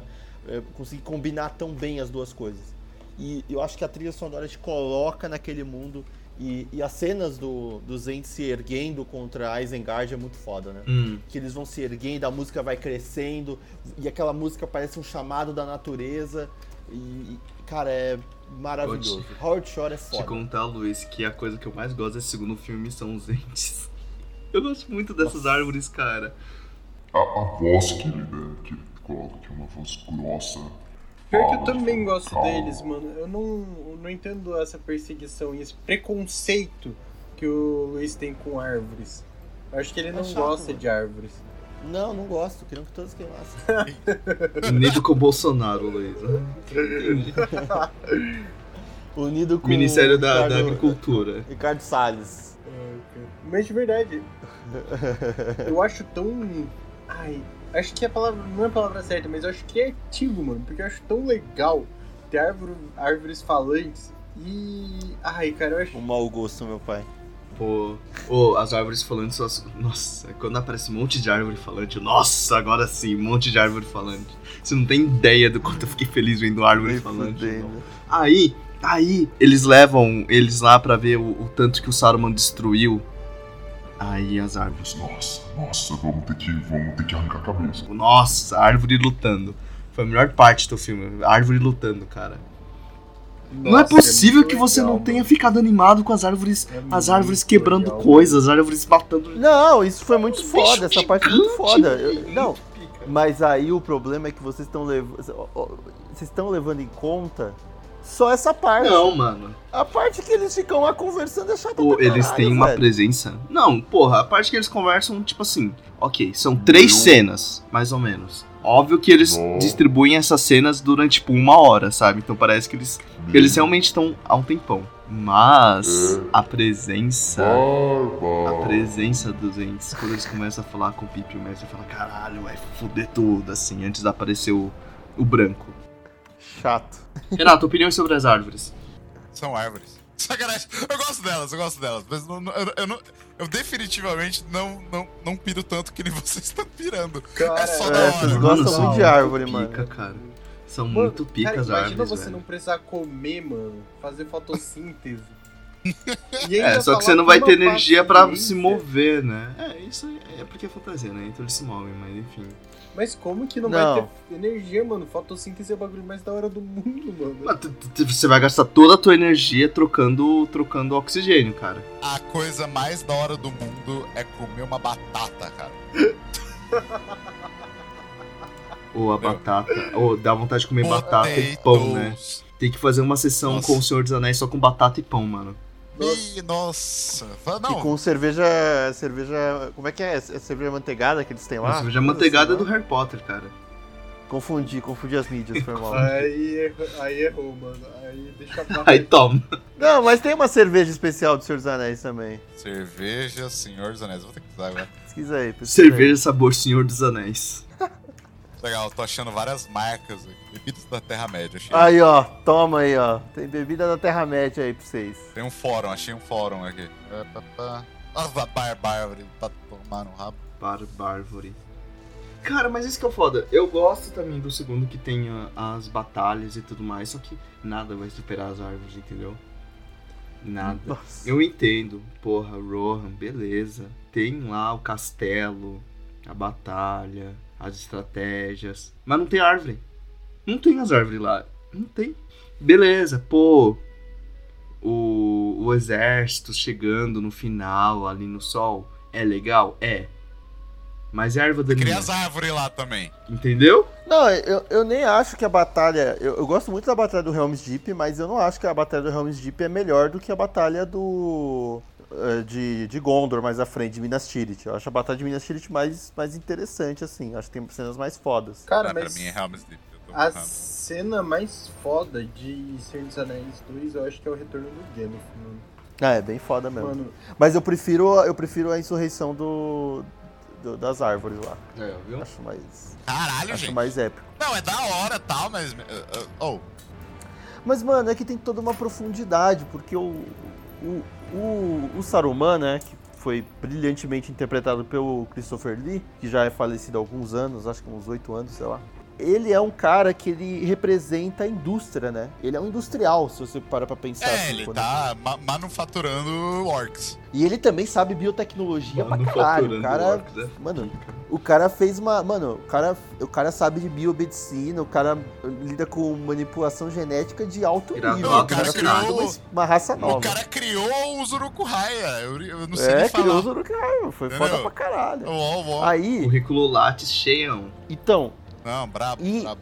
E o Saruman representa esse, essa indústria, né? Essa- esse descontrole, a poluição, a degradação do meio ambiente. E os entes, eles representam a natureza, representam a, a força que o literalmente natural árvores, tem sim. sobre a máquina. Não, E, não, e, e esse conflito é muito interessante. Então, na hora, quando, quando, eu, quando eu vejo aquela cena das árvores se. é, da, natureza se insurrei, insurre, insurrecionando. insurrecionando contra o, o, É o isso. Saruman, eu acho muito foda. A trilha sonora, a música é muito interessante. Eu acho muito bonita, muito, muito contagiante, assim. Então eu acho essa cena mais épica. Eu, eu coloco mais profundidade nela. Mas, antes disso, quando é aquela conversa de ente, é chato pra caralho. Cara, mas eu falei, as conversas de gente duram três cenas. A única coisa é que eles são, tipo, colocadas durante uma hora, entendeu? Cenas, cara! Que três cenas, mano? Ele fica lá conversando com o Pippin o tempo todo. Eu tô falando que tá três cenas, só que essas três cenas são, tipo. Colocadas Não durante cenas. uma Não hora. são três cenas. Durante uma hora. Você quer apostar que não são três cenas? Calma, calma, calma. Quanto? Eu, eu, eu acho que são três cenas na versão normal. Na versão estendida realmente tem mais. A gente tem que diferenciar essas coisas aqui. Todo mundo aqui assistiu a versão estendida? Sim, eu assisti. mas a primeira foi normal.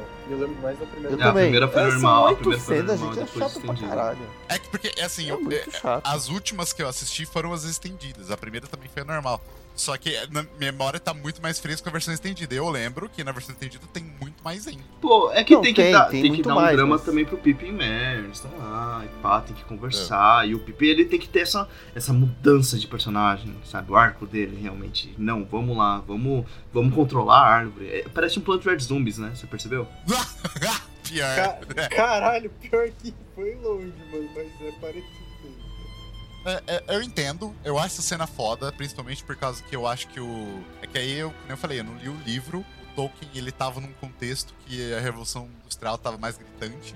e- Só que o. É legal como o Peter Jackson ele usa de imagens assim que re- retomam. Então você tem total razão ao comentar isso.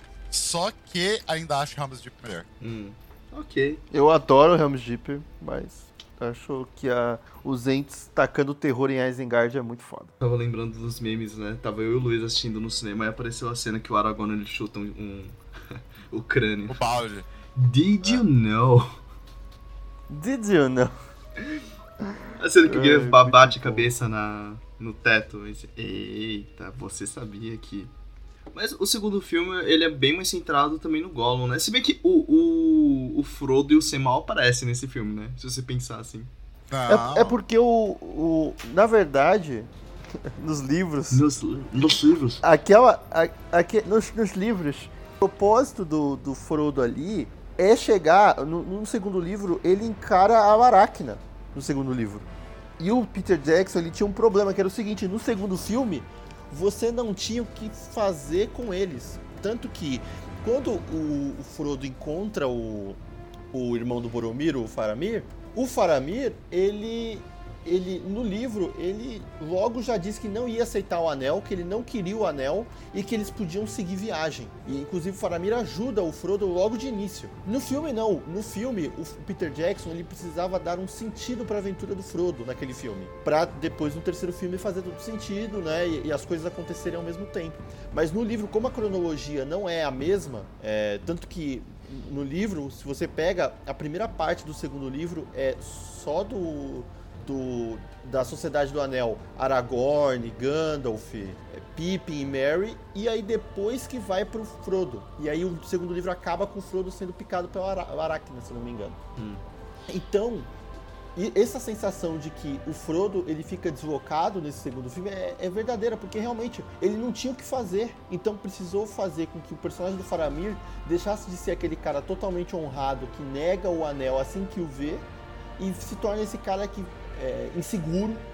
É, no, no, final das contas, o Faramir. Que ataca os inimigos, desgraçado.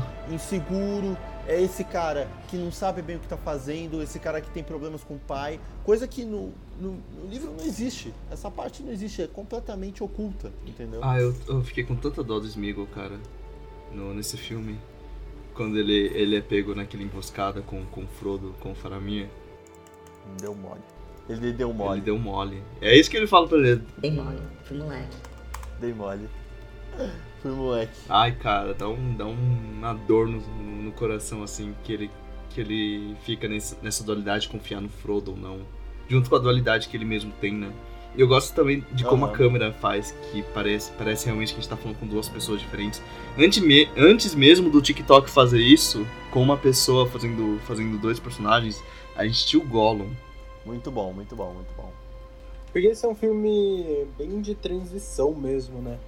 é quando começa as merda a estacar no nível master. Mas é filmão, né? Só pra concluir, é filmão. É muito bom o assim. filme, muito bom. Filmão. Era o filme que mais me dava medo quando eu era criança. É, sinistro mesmo. Tomar no rabo. Mano, querendo ou não, essa porra dessa barbárvore aí dá medo também. Dá muito Sinistro. medo. Meu Deus Sinistraço. do céu, quando eu vi a árvore falando. Quando a gente foi ver eu e o Luiz no cinema, mano, a voz dela, tipo, ressoando a sala inteira naquele som de cinema. Ai. quando eu fui ver com o Luiz no cinema. é, não é todo mundo que Tô me sentindo não. excluído. A gente recebeu um, um sorteio da, da Nerd ao Cubo. muito bom, muito bom. Cara, isso foi maravilhoso. A gente, a gente perdeu o, primeiro, eu tinha sido sorteado para um negócio, aí depois eu descobri que não era eu, era o Short que tinha sido sorteado, e aí depois eu descobri que nenhum de nós dois tinha sido sorteado porque não tinha sorteio. É, eles estavam sorteando caixa do Nerd Cubo, só que eles, tipo, já, acabou, já acabaram as caixas. Eu acompanhei toda essa jornada nos stories do Enthusiacast, porque eu sigo eles no Instagram. Nossa. É, sigam a gente no Instagram, pelo amor de Deus. Agora vamos para o Senhor dos Anéis, O Retorno do Rei. Acabem com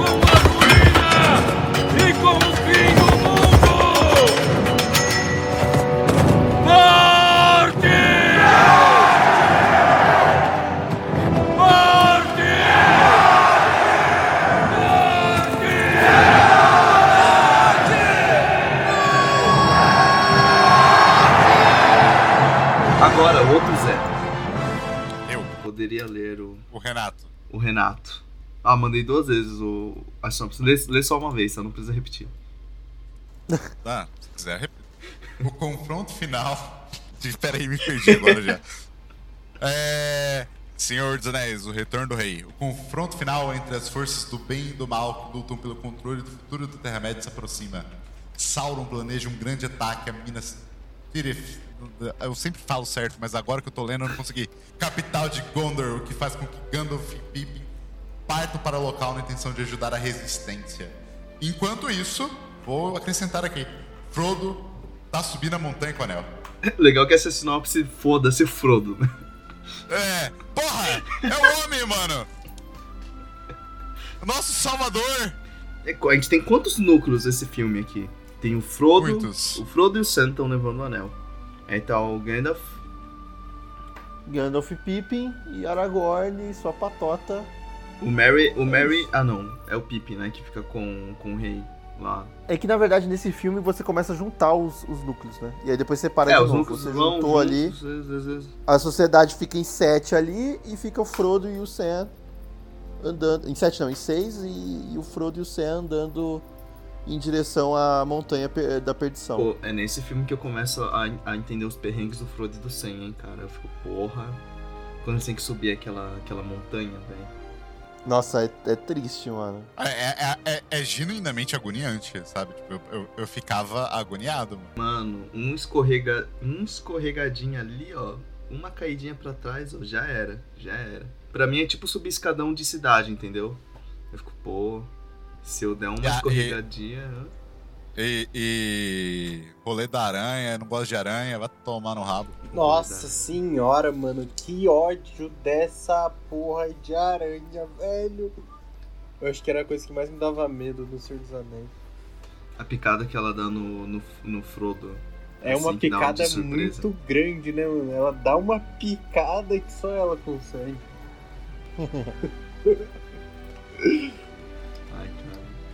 Ah, mas antes. Ah, eu acho ah, que a, a, a parte inicial, né, a introdução do Gollum. é Agora muito sim, agora boa, sim, a né? introdução do Gollum, sim. Porque fecha com o Essa filme, né? introdução. É, e, e você começa a entender exatamente né, o que aconteceu logo depois, né? Como que ele foi se corrompendo. E fecha muito bem com, Inclusive, com é o, bem destino, com o destino do anel, né? Essa relação junto com, com o Sim, Smeagol, sim. né? Onde o anel vai parar por causa do Smeagol. Eu também acho que essa introdução da corrupção do, do- que o Anel causou também traz um pouco pro que o Frodo e o Sam tá passando, né? Traz muito Sim. pra ver o que eles estão sofrendo, em que estágio eles estão dessa corrupção do Anel. Até porque o Smeagol tinha uma amizade muito genuína, né? Aparentemente. Que era muito Sim. parecida com, com o do Sam e do Frodo. Então você fica com esse medo do, do mesmo acontecer. E acontece um pouco, né? Quando tem esse conflito por causa do Smeagol, do Frodo e do Sam, dá um coração aper- apertar assim, entendeu? O Sam, ele fica triste, começa a chorar. E você, não, Sam, não chora. É que eles estão na derradeira, né, mano? Eles estão no. Na, na, na finaleira da energia, não aguentam mais e, tipo, não é só um cansaço físico, é um cansaço emocional junto. É muito intenso, assim, a jornada deles. assim, tipo, Uhum. é legal de ver, assim. Eles estão tão, tão, tão Toda tolerando, bosta. quase.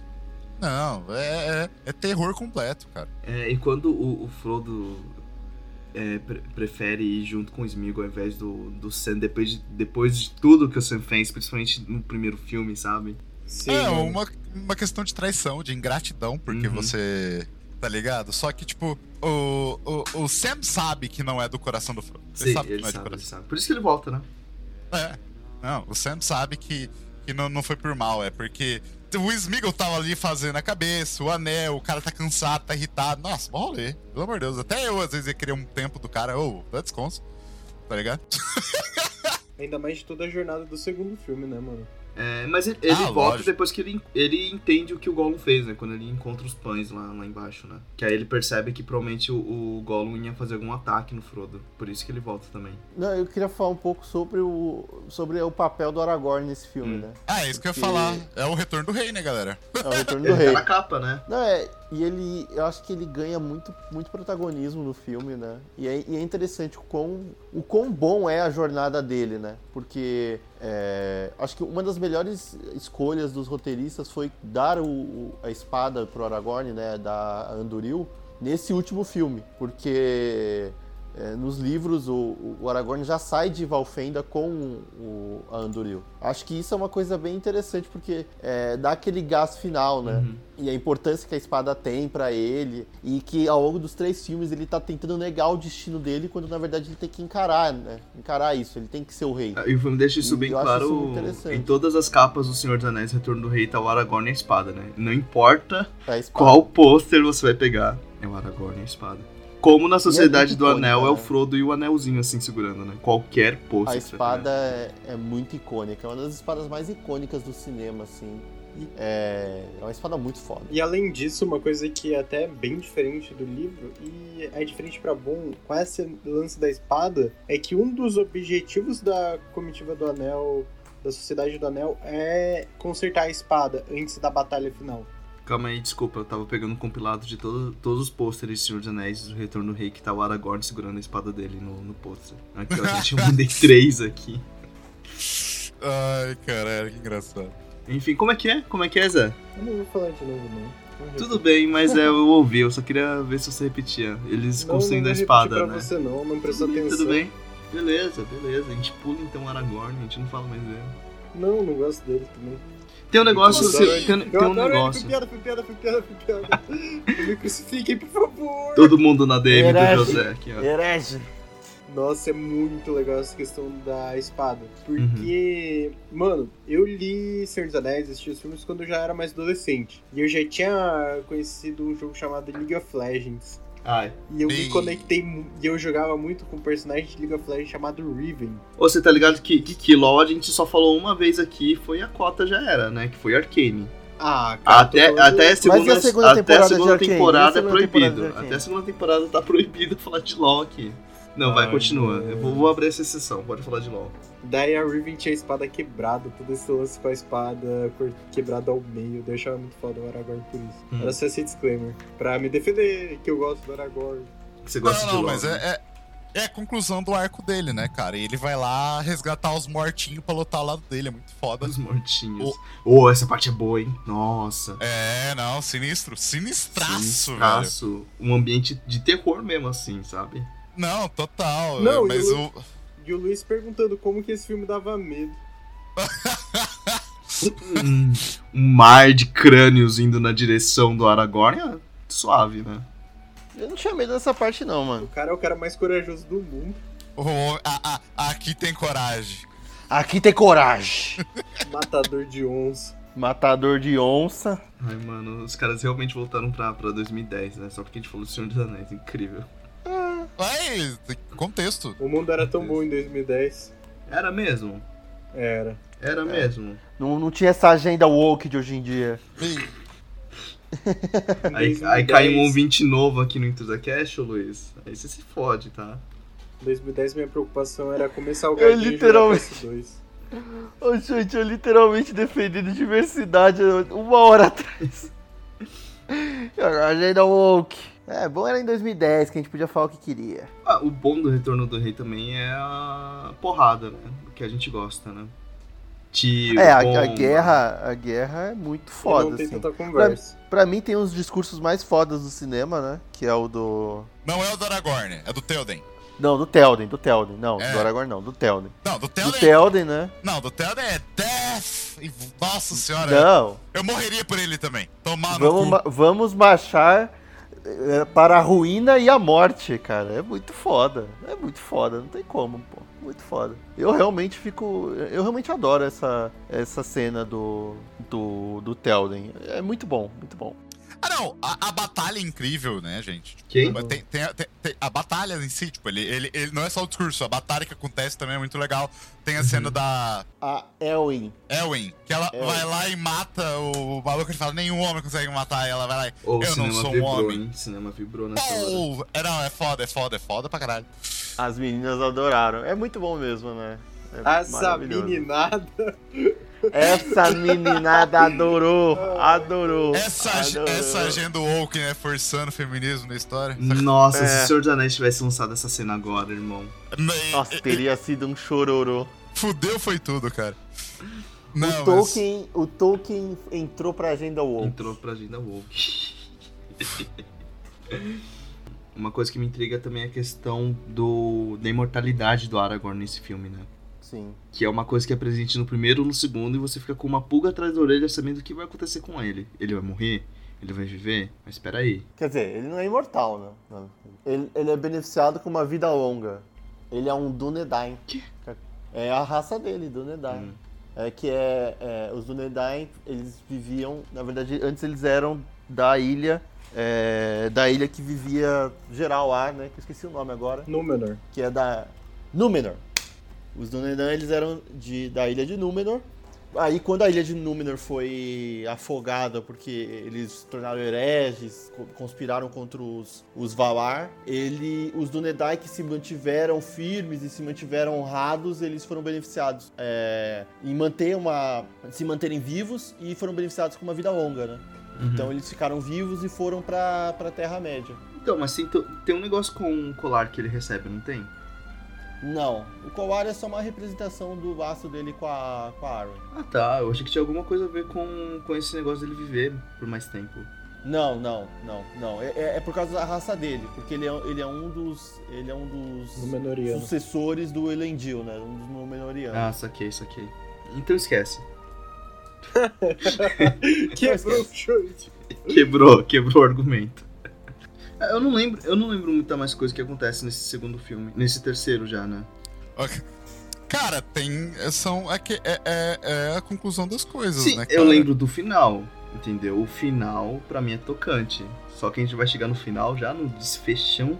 Ué, tem a competição de quem mata mais. É... Qual que é o nome do elefante lá, que não é um elefante? Um elefante que não É, é os Olifantes. Olifantes, olha lá. OnlyFans? É. Uh, uh, tem todo o rolê de, de, de- do, do cara lá que tava no controle de, de Gondor, né? Que ele paranoico total. Esse, esse é no Insuportável. segundo, não é? O cara que tava no, no Não. Não, é no terceiro, é no terceiro. Olha lá, o Terceiro. O pior pai, o pior pai de todos os tempos. É esse cara. Que o Ele é Boromir, muito ruim. quando o Boromir morreu, é, perdeu o sentido na vida do cara e ele ficou completamente maluco. E tem ele comendo tomate, né? Que ele come de uma forma É, deliciosa, né? estoura o tomate vaza, assim, pá. Coisa mais nojenta que eu já É o vi. Pippin que fica com ele, não é? É, o Pippin. Que fica cantando. É, ele canta enquanto o Faramir tá tentando retomar os Gilliath. Uhum. Inclusive, eu acho, eu acho a arquitetura de Osgiliath muito bonita, assim. é. Você realmente sente que foi uma cidade grandiosa e que agora tá numa puta de um. tá no inferno, tá em decadência, numa decadência enorme e tal. Isso é muito legal, assim. Eu gosto muito da cidade de Osgiliath e as cenas de Osgiliath é muito legal, né? Quando, quando os orcs vão retomar e aí o Faramir ele tá fazendo meio que uma guerrilha ali, né? Ele tá praticamente como um guerrilheiro ali, escondido e tal. Isso é muito foda. Uma coisa foda pra falar sobre essa questão do Senhor dos Anéis, Hum. Que entrando um pouco mais pra teoria da história. Tipo, a Olha! gente Aí, ó. fala muito sobre. O, ca- o cara tá, o cara tá danado pra eu fazer um corte do Reels pra postar no.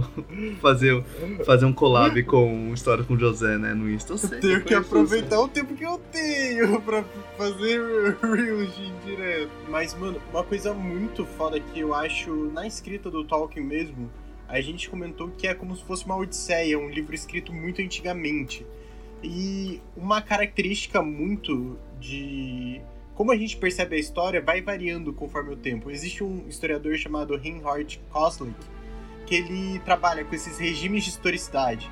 E no passado, lá pela Grécia, por bem antigamente mesmo, a gente tinha um regime de historicidade que era passadista. Ou seja, a gente via o passado como um exemplo a ser seguido no futuro. E eu acho que isso é muito presente de- dentro de toda a franquia do Senhor dos Anéis. Porque sempre aparece o passado como algo que foi foda, algo que foi incrível e que o presente nunca vai conseguir. E só concluindo essa parte do Kozlik, pra ele, depois por volta de. Principalmente depois da Revolução Industrial, a gente começou a viver um regime de historicidade futurista. Que tudo a gente acreditava que o futuro ia ser melhor, principalmente com a criação da locomotiva a vapor, que acabou acelerando o tempo. E hoje em dia, principalmente depois da queda do Muro de Berlim, a gente vive um mundo de regime de historicidade presentista. Que a gente vê o presente como o ideal e o futuro como se fosse algo apocalíptico. É isso. Ah, é. é. Eu achei. É, é- é bem foda, inclusive. Aham. É, é, mas eu acho que no Senhor dos Anéis existe mais uma visão de tipo. é, que tipo, o passado foi grandioso e que o futuro ele, ele traz esse, essa escuridão, né? O reino dos homens tá, vai acabar, não vai existir o reino dos homens, vai existir só o reino de Sauron, né? É, o reino das sombras. E, e eu acho que o, nesse terceiro filme isso fica muito claro que é essa discussão de tipo o, o mundo ele é, ainda existe esperança esperança por dias melhores o tempo dos homens e o Aragorn representa essa esperança acho que na cena estendida não sei se é no filme 2 ou no filme 3 Se eu não me engano, no filme 3, que o, o, o, Frodo tá andando com o, o Sam e eles veem a estátua do Isildur com a cabeça quebrada. E aí a cabeça tá no chão e fez uma coroa de flores. E aí vem uma iluminação, é, ilumi, iluminando, né? A, vem o sol, o sol ilumina a, a coroa de flores do Isildur. E aí o Sam fala, né? O, o, o, o, rei está com coroa novamente. Sim, e mas isso é muito importante. É justamente disso, de ver no passado como um exemplo a seguir no futuro.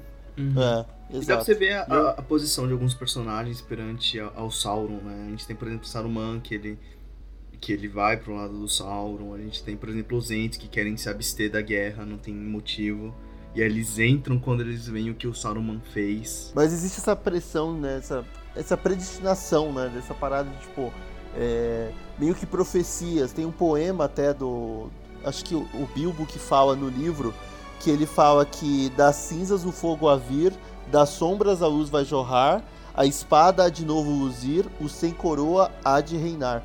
Isso é muito legal, essa parte, né? Essa, essa, toda essa, essa parte mais. É, de, tipo, de previsões do futuro que vão se realizando no Senhor dos Anéis, né? No terceiro filme tem muito disso, desse destino que é que vai acontecer, isso tem que acontecer. O, o Aragorn tem que ser rei novamente, o anel tem que ser destruído. Uhum. Isso é bem legal. Predestinação, sim.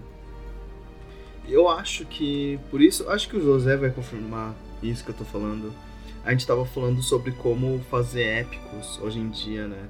E eu acho que um que faz que é dinâmico mesmo sendo longo é a porra do One Piece, que tem tanto a predestinação, world building e tudo mais, que acaba pegando o pessoal mais novo, né? Então acho que ainda dá para você fazer esses épicos de fantasia, só que eu acho que depende como você faz, né? Sim, claro. Eu acho que é porque também acho que você pode confirmar até mais isso do que eu. Acho que a forma com que a gente interage como obras, com livros é diferente. Uhum. E acho que o One Piece ainda resgata um pouco desse épico, desse Uhum. Então eu acho que ainda dá para você fazer esses épicos hoje em dia. Né? Depende de como você faz. Se bem que o One Piece ele foi de anos 90, né? A gente tem que ressaltar isso também, né? É que eu acho que é muito difícil. Eu não sei, eu não sei se existiria um novo Senhor dos Anéis assim. Uhum. É, eu acho muito difícil porque Senhor dos Anéis, é, na literatura tem muito. Tem muitos livros que é, também são bastante épicos, que tem personagens poderosíssimos tal. Mas no cinema, eu não sei se ainda existe espaço para fantasia, assim, de forma que o Senhor dos Anéis preencheu na época dele. Sim. Porque o Senhor dos Anéis ele foi produzido ao longo de 10 anos. É, ele foi planejado todo é, o roteiro levou só cinco anos, e aí teve toda a pré-produção, a Ueta Digital, né, que fez o Gollum, fez os props, né, fez as espadas, fez as armaduras, fez os orcs. Eles ficaram anos trabalhando naquilo e manda visual, vai e volta. E eu não sei se tem algum estúdio que teria coragem de apostar num filme como esse. Só a Warner dos anos 2000 apostaria numa coisa dessa, sabe? Porque quando você vê, por mais que um filme da Marvel fique bastante, muitos anos em produção, né? A gente pega, é, sei lá, Vingadores Ultimato ficou 3, 4, 5 anos em produção. Ele não, ele não tem esse trabalho todo que Senhor dos Anéis, o apego aos detalhes, né? O Senhor dos Anéis tem muitos detalhes, assim, no roteiro, na, na, na, estética, toda uma construção. Eu não sei se hoje em dia existe espaço para isso, né? Principalmente porque os estúdios têm muito medo de fazer um investimento alto como o Senhor dos Anéis foi na época dele. É, e o conceito de fantasia também é muito tangente, né? A gente pode pegar, por exemplo, o conceito de fantasia da, da Europa, que é diferente do conceito de fantasia geral, né? Mas Game of Thrones é atual, cara, não é? Não, beleza, Game of Thrones, mas Game of Thrones não é exatamente igual ao Senhor dos Anéis. Não é, mas tem Game poder of Thrones que a é porra muito... de um dragão. Game of Thrones, não, sim, mas Game of Thrones não, não, não tem esse épico. Game of Thrones porra, não vai pelo caminho do épico. Ele, não, o Game of Thrones é uma reversão disso.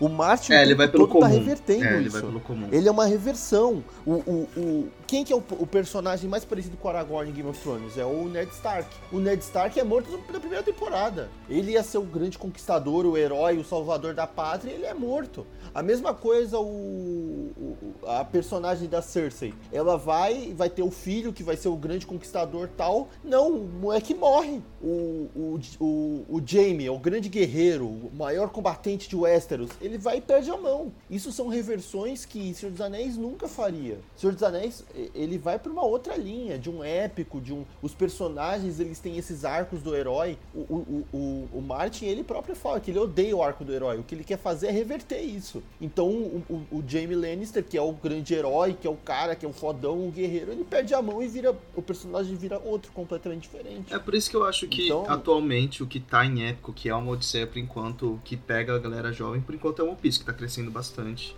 E que ainda leva esses preceitos, predestinação, Odisseia, o épico, o destino. Sim.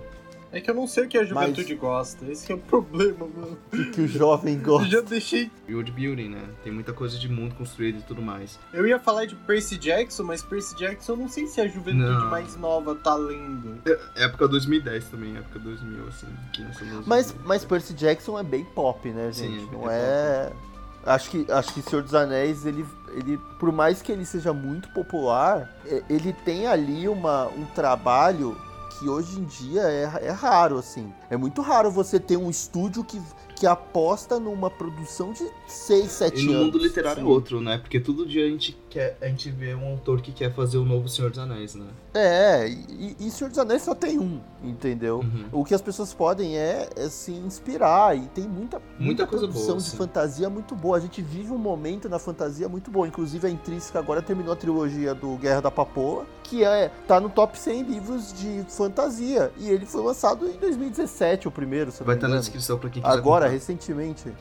Vai estar na descrição. intéressant. Então, o- eles acabaram de terminar essa trilogia e tá no top 100. Tá do lado de Senhor dos Anéis, por exemplo, o, o, o Nome do Vento, que é um livro que não é tão épico, né? Ele, ele é mais para aquela fantasia mais, mais comum, do dia a dia e tal, mas que também é um puta livro de fantasia, que começou na década de 90 e que tá se arrastando até hoje, né? Vai ser lançado o último livro, Deus sabe quando. Mas é, existem livros de fantasia muito bons, mas eu não vejo isso no cinema. Eu acho que os estúdios eles estão indo para outro caminho. Eles querem o dinheiro mais fácil, produções mais fáceis, porque existe um temor, né? O cinema vive uma crise sem fim. Existe todo esse temor. Eu acho que Senhor dos Anéis, ele, infelizmente, a gente não deve ver coisas parecidas como ele nos próximos tempos. Uhum. Enfim, Ah, pior que eu vou ter que concordar. Eu ia usar o argumento do Duna, mas quanto tempo foi produzido Duna? Ah, mas eu acho que nem tempo Foi- de produção. Duna ele é um épico Não, de é- ficção científica, bem épico de ficção científica. Não, Duna é muito bom, de fato. Mas se você vê a bilheteria, foi decepcionante. Tudo bem, estavam na pandemia, ok. mas... Mas. se a gente contar bilheteria, você tá contando com bilheteria aí, você tá falando de recepção do público. Não, não, mas Também, é, é- não é só a obra em importante si. a. Mas. Não, mas é, é importante entender a bilheteria, porque a bilheteria diz muito nas apostas, se vai, ser, vai ter essa aposta ou não. E o Duna, ele não foi tão bem recepcionado na bilheteria, por exemplo. Não. E também é um filme excelente e tal, é um filme. Ele fez 400 É, milhões. Nossa. É Fez um... 400 milhões. Foi ele foi bom. pre- prejuízo. Não, não foi prejuízo, não. Tanto que ele Quanto confirmaram foi o dois. orçamento? 160 milhões. Não, mas foi prejuízo então. Não, não foi, cara. Claro que foi, Ah. pô. 160 milhões? 160 milhões, tá louco? De, de orçamento? Só isso de produção, sem contar o marketing? Não, então, normalmente é o vezes dois. E ainda assim dá o. não- dá 400 milhões. É quase. Não, mas aí de, mas aí de, mas aí de marketing você coloca mais uns 50 milhões, cara. Mas é o que eu tô falando, fez Eu- 400 milhões pra 160 milhões. Não, então, 160 milhões mais 50 milhões de marketing já dá 210 milhões, e aí vezes 2 dá 420. A bilheteria foi 402. Não, não é. Calma. É, é- tanto que ele foi considerado um sucesso, porque eles fizeram o 1, a Warner não liberou fazer o 2, e depois que ele conseguiu tirar algum lucro, mesmo que pouco, que eles confirmaram o 2. É, ele conseguiu lucro Cara, rapidamente, ele se pagou muito rápido, assim. Acho que Entendeu? não. Tipo, Eu, eu não sei se ele fez, eu não sei se teve esse lucro todo que vocês estão falando, não, porque é, se só de orçamento pra fazer o filme, sem contar o marketing, foi 160 E milhões. ele faturou 402 milhões, cara. Porra, Não. mas você acha que gastou tanto assim em marketing, Luiz? Claro, vocês estão malucos, gente. Mano. Os filmes é. Pelo menos Mano, 100 a Marvel- milhões de lucro ele tirou, velho. O, o, o The Marvels, o The Marvels, sabe, o, sabe qual que foi o marketing dele, de The Marvels? Foi 100 milhões de dólares. Só de, de marketing, gente. Marketing é caríssimo pra Mas fazer. ainda se Não. foi 100 milhões de dólares, foi 265 milhões e ainda sobrou 200? Não, sim. Duna mas, se pagou é... 10 dias depois que lançou, já se pagou. O segundo final de Não, semana ele se mas pagou já. O, o que eu tô falando, o, o, o Chute, Ah. mas o que eu tô falando é que o fato dele se pagar não significa que foi excelente. Duna não fez dinheiro, Não, gente. não, não, não, Não, não, nadou no dinheiro, mas ele se pagou, entendeu? Não, tudo bem, vamos dizer, no máximo foi 0 a 0 entendeu? No máximo foi 0 a 0 E Duna, Duna é uma exceção em Hollywood, tá, gente? Duna é uma exceção. Porque é, o Denis Villeneuve é um cara, assim, que ele realmente, ele, ele faz um puta de um trabalho nos filmes que ele faz tal, mas eu, eu considero Duna uma exceção. Ah, porque, assim, se você for pegar as grandes produ- produções de Hollywood, é, a maioria são feitas, são feitas com um orçamento vai, mais baixo tal, apostas mais, é, mais garantidas. Não, não. Ninguém tá querendo apostar muito, entendeu? Não, não, não. Tipo, a- os orçamentos estão muito mais altos, cara. Eu não vejo É, agora, mas. Pô, Se for ver, Mas eu- Duna ainda foi conservador em algumas coisas. não, mas o o orçamento de Duna é alto. Cara, pro, pro padrão hoje, não. Não, é alto? Não. O, o, o Flash, o orçamento dele é de 200 milhões de dólares. Mas é que a DC é falida, né? Pelo amor de Deus. Exatamente, o, o Existe- Flash foi do. Existe Exatamente. DC? O, o, o, Duna é mais baixo que Flash. O Duna é mais baixo que qualquer filme de super-herói que saiu esse Não, ano. não. Não, mas 165 milhões de dólares é um orçamento alto, gente. Não, Não. é alto, mas se você parar pra pensar num épico deste tamanho, Uhum. foi um O- valor considerável. O filme do Conservador. Blade novo, ele vai ter um orçamento baixo. Mas vai ser R-rated também, pra começo de conversa. Não, sim, sim, mas o, orçamento do, do Blade que é baixo é 100 milhões de dólares, gente. Não, mas- O mas é então, 165. Gente, é quase o dobro. Não, mas a, a questão é justamente essa, porque, tipo, o padrão do padrão da Marvel hoje tá 200 milhões e a Disney tá perdendo dinheiro. A Disney se fudeu Não, esse sim, ano. Então mas- eles têm mas- que abaixar. E se você for ver, foi um pouco seguro. Pensando no épico que é Duna, jogar 160 milhões e não confirmar o segundo filme, na verdade, eu acho que Duna não é uma exceção. É exatamente o que você quer dizer. A Warner jogou seguro com esse filme. Uhum. Entendeu? Jogou um, um orçamento não tão alto, não tanto quanto o que o, o do Villeneuve queria, que ele já falou várias vezes que ele queria mais orçamento, e, e não confirmaram o segundo filme. Poderia ter acabado ali, se não tivesse dado Não, dinheiro. mas o, o, o- Eu acho que tanto a Warner tá preocupada com Duna 2 que eles adiaram o filme. Não, agora. greve. Agora. Porque eles estão preocupados, porque esse filme, esse filme é uma aposta alta, gente. Não, agora Duna é uma é. aposta alta. Porque, assim, eu não sei se Duna 2. Porque Duna, pouca gente viu o primeiro filme. Eu assisti. Pouca gente Eu viu. assisti. Não, Pode me pôr bem, aí. você, mas Pode a- me pôr aí. mas Você acha que pouca gente. Que, pouca gente assistiu? Pouca Nossa, gente conheci viu. muita gente que viu, mano. pouca gente viu. Eu assisti muito. Mas, mas aí na nossa bolha, claro que as pessoas viram, mas assim, o público geral não viu. Porque se, se o público geral tivesse visto, o, o- a bilheteria desse filme teria sido muito maior. Mas às vezes eles não viram no cinema, mas viram em casa. A gente não tem Não, certeza. É, é que ele saiu cara. junto com ele saiu junto com o HBO Max muito pouco pouco tempo depois assim a galera pirateou Eu nem assisti no cinema, mano. aí. Gente, HBO Max é flopado, tá? Não, é. eu tô falando Não, que se tem a versão flopado. digital, tem a versão pirata, irmão. Entendeu? Pra, Não, pirate... sim, pra mas piratear foi, forma. foi, foi dois cliques que o pessoal conseguiu. Então, eu acho que de qualquer forma, eu, é, se você pegar, eu acho que dificilmente a gente vai ver filmes igual O Senhor dos Anéis em orçamento. Entendeu? Não, em orçamento, é em planejamento, não. Não, O orçamento Senhor e dos planejamento, Anéis não. hoje em dia não faria os mesmos sucessos. Mas, eu acho cara, que com o é efeito, eu acho que Duna chega mais próximo no audiovisual, cara. Senhor dos Anéis, Sei, mano, sei, é uma exceção, velho. É uma exceção total, mano. Ninguém É, vai conseguir exato. fazer a mesma coisa. Exatamente. Exatamente Eu- a mesma eu coisa. acho Eu acho que é impossível a gente ter um cenário igual também, entendeu? Então, não, não, então, eu acho que, infelizmente, a gente não vai ver filmes de fantasia igual o Senhor dos Anéis. Igual que eu digo, assim, em nível de orçamento, de detalhes, tal, de grandiosidade, pelos próximos anos. Eu acho que a gente pode ver a fantasia é, aparecendo em outros gêneros. Então, tipo, animação, curta-metragem. A, a fantasia é, é- é um lugar que ainda tem muito espaço para muita construção. Mas, infelizmente, eu acho que nesse nível de orçamento, os estúdios não vão ter a coragem. Porque eu acho que o gênero de fantasia está em baixa. Tá É um embaixo, concordo. Trabalha em baixa, trabalha em baixa. É, assim como a ficção científica vive o mesmo problema. Raramente a gente vê filmes de ficção científica com grande orçamento. A gente lembra o quê? De Duna, lembra de A Chegada, que é de Também é ba- tam-. Se for ver, é baixo orçamento a chegada. É baixo orçamento, mas, É. mas que são os grandes filmes de ficção científica. Não, né? sim, mas é, você tá Entendeu? certo. Tipo, nenhum, nenhum filme de ficção científica hoje estourou grande. Inclusive, eu fazia É. uma disciplina na faculdade que chamava Filosofia e Ficção Científica.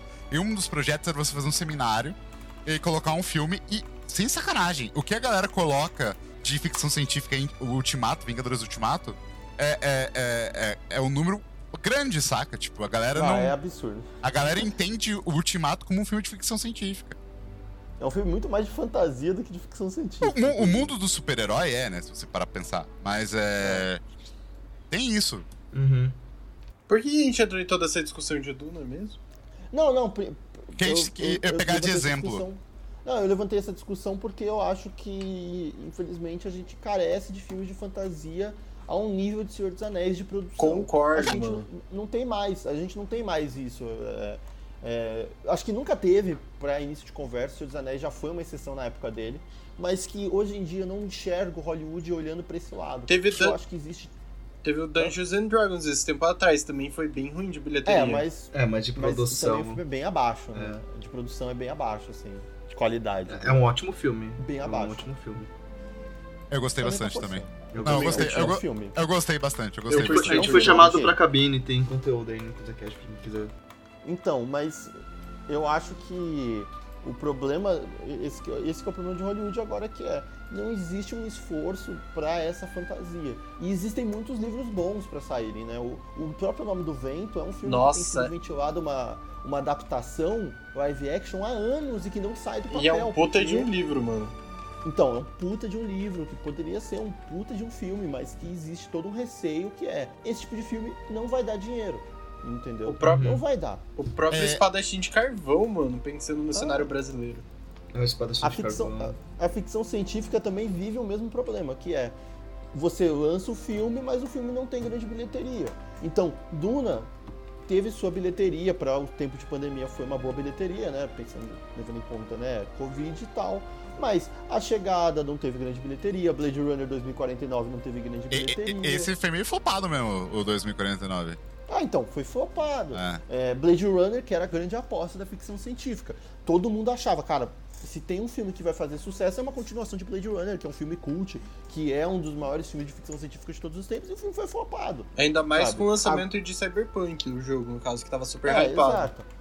Eu ia falar que Rebel Moon poderia ser um filme de ficção científica que poderia fazer sucesso, mas não é ficção científica, né? Rebel Moon não é ficção científica, por mais que digam que nem Star Wars, é fantasia, né? Mesma coisa. Então, infelizmente, eu acho que tanto ficção científica quanto fantasia são gêneros que vivem muito na periferia de Hollywood ainda. Muitos gêneros, né? Terror nem se, nem se fala, né? Enfim. É, exato. É, mas te- terror, terror é uma periferia lucrativa, entendeu? É, exato. Agora, o sci-fi não é lucrativo. Independente, eu entendo. Só que agora eu vou, eu vou trazer uma por. Eu não assisti Os Anéis do Poder, tá? Eu É, Uma merda. Uma porcaria. então, Lixo. é Uma a, bosta. é a- Tá bom, gente, meu Deus. é...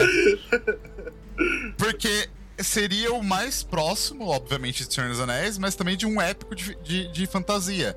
E não, não só em tamanho, mas em valor. É, tipo, é a série mais cara produzida hoje. Foi extremamente caro a produção da série. Entendeu? Mais caro que Game of Thrones, mais caro que Stranger Things, mais caro que qualquer série que vocês pensarem aí. Foi quase 700 milhões o- a primeira temporada. Então, assim, é surreal, assim, é uma aposta grande da Amazon. O que, eles têm dinheiro pra lixo. queimar? Eles têm dinheiro pra queimar. Mas, eu... Mas é, pode apostar, esse orçamento não vai ficar assim. Ah, Não, deve cair. Eles devem cortar. Não, Com certeza. Vai cortar e muito. E eu não sei, e eu não sei, dependendo dessa segunda temporada, eu não sei se a gente vai viver pra ver uma terceira não. Tomara que não viva.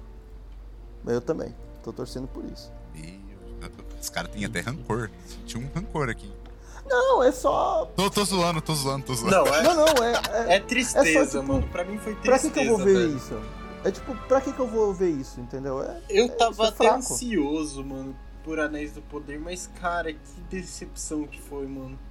Mas aí cai no negócio que é o quê? Você escolher as pessoas certas pra fazerem a produção. O Peter Jackson foi uma aposta da Warner. Quando a Warner contratou o Peter Jackson pra fazer, o Peter Jackson não era um grande diretor de Hollywood. Ninguém conhecia o cara. Ele fazia Ele fazia filme uns filmes Trash, trash. trashzeira. Ele fazia é. filme de trash e o cara fez. Um- um- uma fez um, um- filme, três filmes geniais, perfeitos, né, que entram pra história de Hollywood. Mas aí cai no negócio que é o quê? Você tem que escolher as pessoas certas, você tem que fazer as apostas certas. O que a a Prime falou foi o quê? A gente vai despejar um caminhão de dinheiro e vai dar tudo certo. Não, só porque você tem os melhores, só porque você tem a melhor equipe criativa, não necessariamente significa que você tem a equipe criativa mais cara do planeta, não significa que você vai ter o melhor filme do planeta, entendeu? Se isso fosse Esse verdade, o todo problema. filme da Disney seria excelente, né? É, exato. Não é, também não é como não é como se o orçamento fosse, tipo, eu falei do orçamento, da importância de um orçamento grande, claro, mas não é só isso também. Mas eu acho que fantasia não é um gênero que você aposta, mesmo que seja um, um orçamento mediano para pequeno. Ficção científica, idem. Saiu agora um filme de ficção científica aí recentemente, o, o Criador, né? Nossa um Senhora. filme chamado O Criador, que é um filme ok, é um filme que poderia, assim, não é tipo, nossa, que filme foda, que filme maravilhoso, Não. mas que a bilheteria foi um lixo. E não é o pior filme do ano. É inclusive melhor do que, por exemplo, Homem-Formiga e fez muito menos dinheiro do que Homem-Formiga, por exemplo. É isso, vai ficar na periferia, tanto Senhor dos Anéis, né, filmes filmes de fantasia quanto filmes de ficção científica, infelizmente, vão persistir na periferia, né? Eu acho que pra gente encerrar a trilogia, a gente podia encerrar o filme, né, do Retorno do Rei. É verdade. A gente se perdeu na mão ali. Perdeu.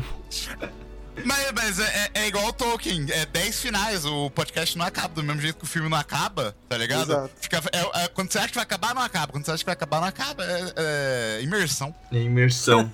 é porque assim, o, o que eu tinha pra falar sobre o Retorno do Rei é sobre esse, esse desfecho, é sobre esse final, que pra mim é um final muito satisfatório, sabe? Não, porque é isso, é o que você quer ver, né? As coisas acontecendo Não. do jeito que você quer, e é isso. É perfeita, a conclusão do arco desses personagens é perfeita. E aí, cara, quando o Aragorn tá sendo coroado lá e tal, e aí eles, os, os hobbits se, se agacham, e aí o Aragorn fala: Amigos, vocês não se agacham pra ninguém. E todo mundo agacha em volta deles. Quem não chora nessa cena se perdeu na vida. Exatamente. Se É perdeu na cena vida. É bonita demais. Eu choro toda vez. Se colocar o clipe aqui agora, eu começo a chorar. Só de pensar, tá dando vontade de chorar. Pera aí. É, mano, é, é- é- é sério, gente. É muito emo- emocional pra mim, porque é, é, é, é, é o que o Sam fala no final de As Duas Torres. Que é você se agarrar à, à esperança que as coisas podem ser melhor. E você vê as coisas sendo melhor. Legitimamente especial aí. E quem resistiu, principalmente, a todos esses empecilhos do mundo, foi os hobbits, cara. Tipo, eles só estavam ali, eles estavam na paz de Deus, arrancaram eles do condado, colocaram ele no meio de guerra, sabe? E, e o outro carregando um anel do demônio, chegou lá, nem conseguiu, o anel corrompeu ele no final. Tá ligado? Porra, mano, fudeu foi tudo. E, e- no final deu, deu certo. No final tem um final feliz que eu acho que é compensador, cara. E e- é, é quando você vê que a esperança ela, ela realmente aparece, cara. É muito lindo. É muito bom. E, e o final que o Frodo tem, né? Esse descanso, finalmente, a, a despedida dele. É, é que isso ainda vem depois, né? Que é, é que quando é- ele acha que ele perdeu o sentido na vida também, né? É Uhum. meio, meio estranho isso daí pra mim. Pelo menos no, no filme eu acho meio. Não sei. Até um pouco antes, o desfecho do Gollum, né? Que nem a gente falou que ele fecha muito bem com o começo do filme dele. Que começa com o Gollum, Ah, não, anel, e fecha com o Gollum. Sim, que é o, o, o Gollum, tecnicamente, salvou o rolê, porque o Frodo não ia jogar o anel, né? É, que é o que o Gandalf fala, né? Que Exatamente. o, o Gollum ainda tinha alguma coisa boa pra fazer e alguma coisa ruim. Quando eles perguntam por que eles não matam ele, né? É. Cara, que eu fico muito puto com isso, voltando pra J.K. Rowling. Que ela fez exatamente a mesma coisa em Harry Potter, velho, com o rabicho, mano. Eu fico puto. Mas qual que foi a coisa boa que o Rabicho fez? Foi ter hesitado matar o Harry Potter. Que daí a mão que o Voldemort deu pro Rabicho matou ele e o Harry Potter conseguiu fugir da prisão dos Malfoy. Me... É? É. Sabia. Não lembrava disso. Também não. É que eu li várias vezes Harry Potter na minha vida. Que mau gosto. Sim.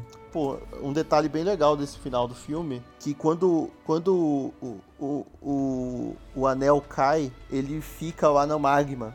E você, se você reparar, ele não derrete na hora. Ele fica lá porque ele ainda tem esperança. O anel ainda tem esperança que o Frodo vai, de alguma forma, salvar o anel. E aí, quando o, o, o Frodo tá se debatendo lá com o Gollum, ele cai, o Gollum cai junto, aí o Gollum derrete, o anel continua lá, e o Frodo fica olhando pro anel, e aí vem o Sam, e o Sam fala, deixe ir, e aí o Frodo segura a mão do Sam, é nessa hora que o anel percebe que não tem mais esperança, e ele finalmente derrete, e o Frodo emerge e vai embora. Cara, eu acho essa cena muito linda, assim, muito emocionante, uma parada muito legal, assim, de você falar do sentimento que o Frodo ainda estava ligado ao anel, mas quando o Sam finalmente fala para ele, deixe ir, vamos embora daqui, segura minha mão, não solta. Porra, é muito foda. Uhum. Não, muito é foda fantástico. mesmo. Não, maravilhoso, assim, cara. Toda essa corrupção do anel eu acho que é muito bem melhor retratada nos filmes, mano. É Muito, muito, muito, mais, foda, muito, foda. mais. No livro não tem tanto isso. Inclusive no livro, a forma como o anel é destruído é uma bosta. Porque o, o Frodo usa o anel, fica invisível, o Gollum pula nele, arranca o, o dedo, pega o anel e fica dançando, escorrega e cai. Cara, é muito ruim, mano. Ele dançar, escorregar e cair é muito anticlimático, sério. Então, falamos sobre a trilogia do Senhor dos Anéis. Só que antes, a gente não vai acabar. Antes, agora que a gente comentou sobre os três filmes. Que nem a gente faz em todo Revisando Franquias. Top 3 filmes. Do terceiro ao Ah, vai primeiro. tomar no rabo. Começa, Renato. Ai, só, eu, eu literalmente falei, vai tomar no rabo, então sobrou pra mim? Tá bom, vai, vai, vai, vai outro Zé, então.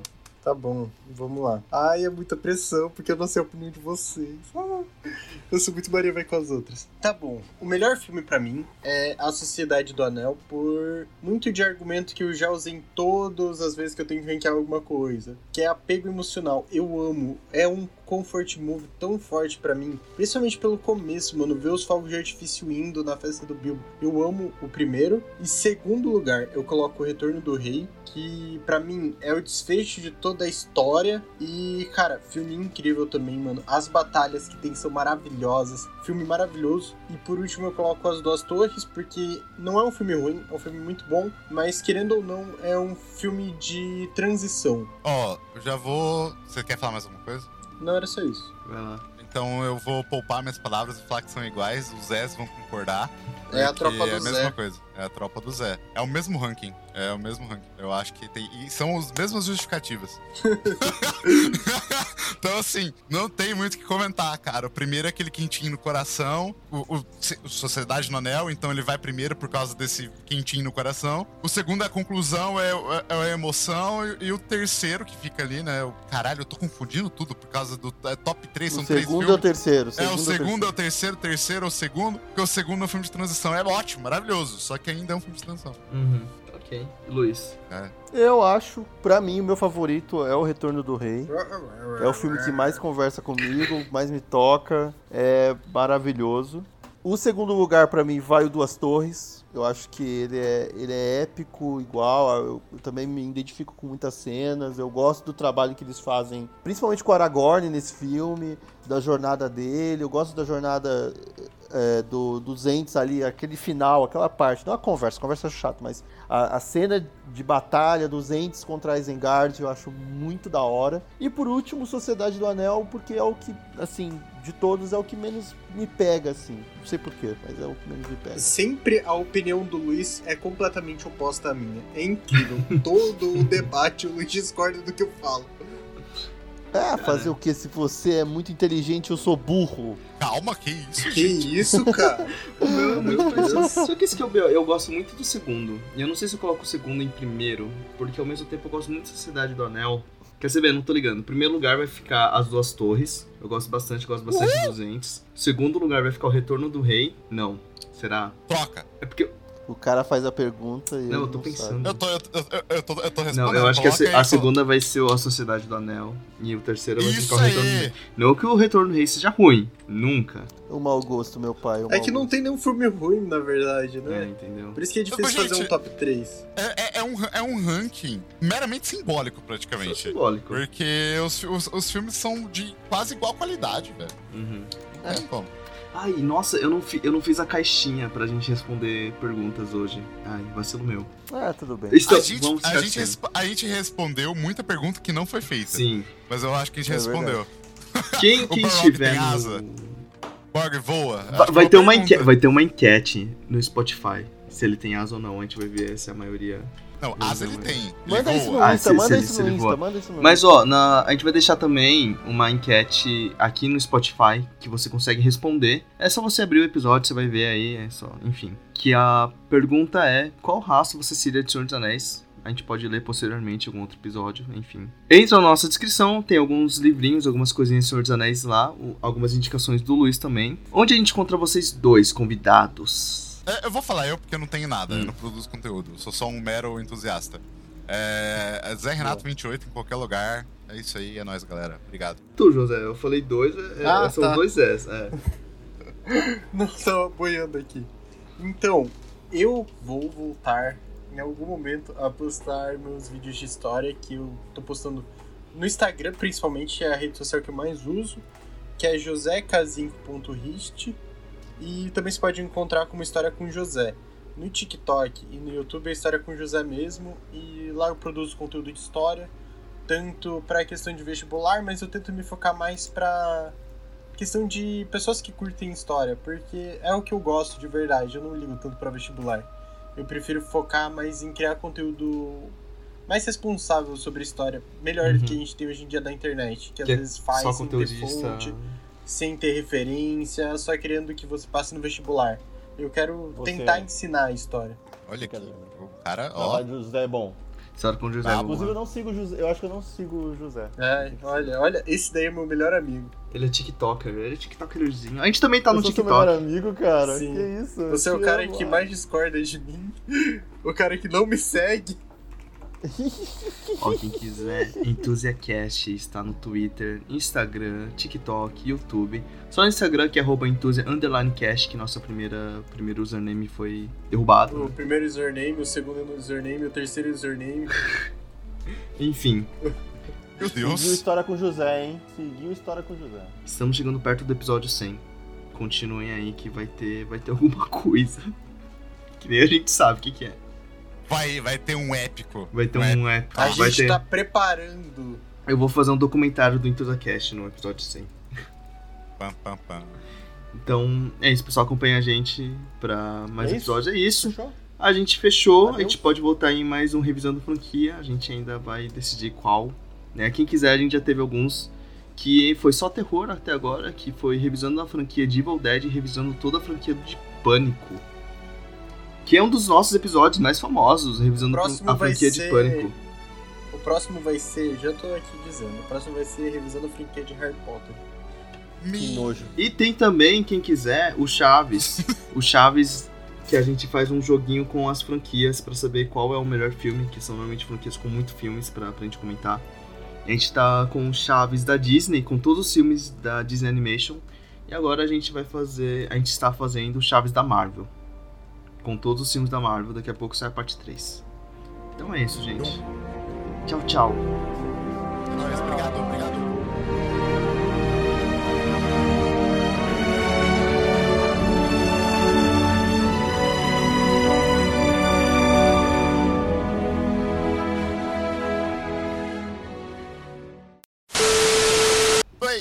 Soltei também. Soltei também. Soltei, Ah. soltei, soltei. Ah, só pra ele Tá solto. coordenar aqui. Tem que fazer a. a, Sei lá, Ah, Nossa. Banana. Ah, ah, ah, ah.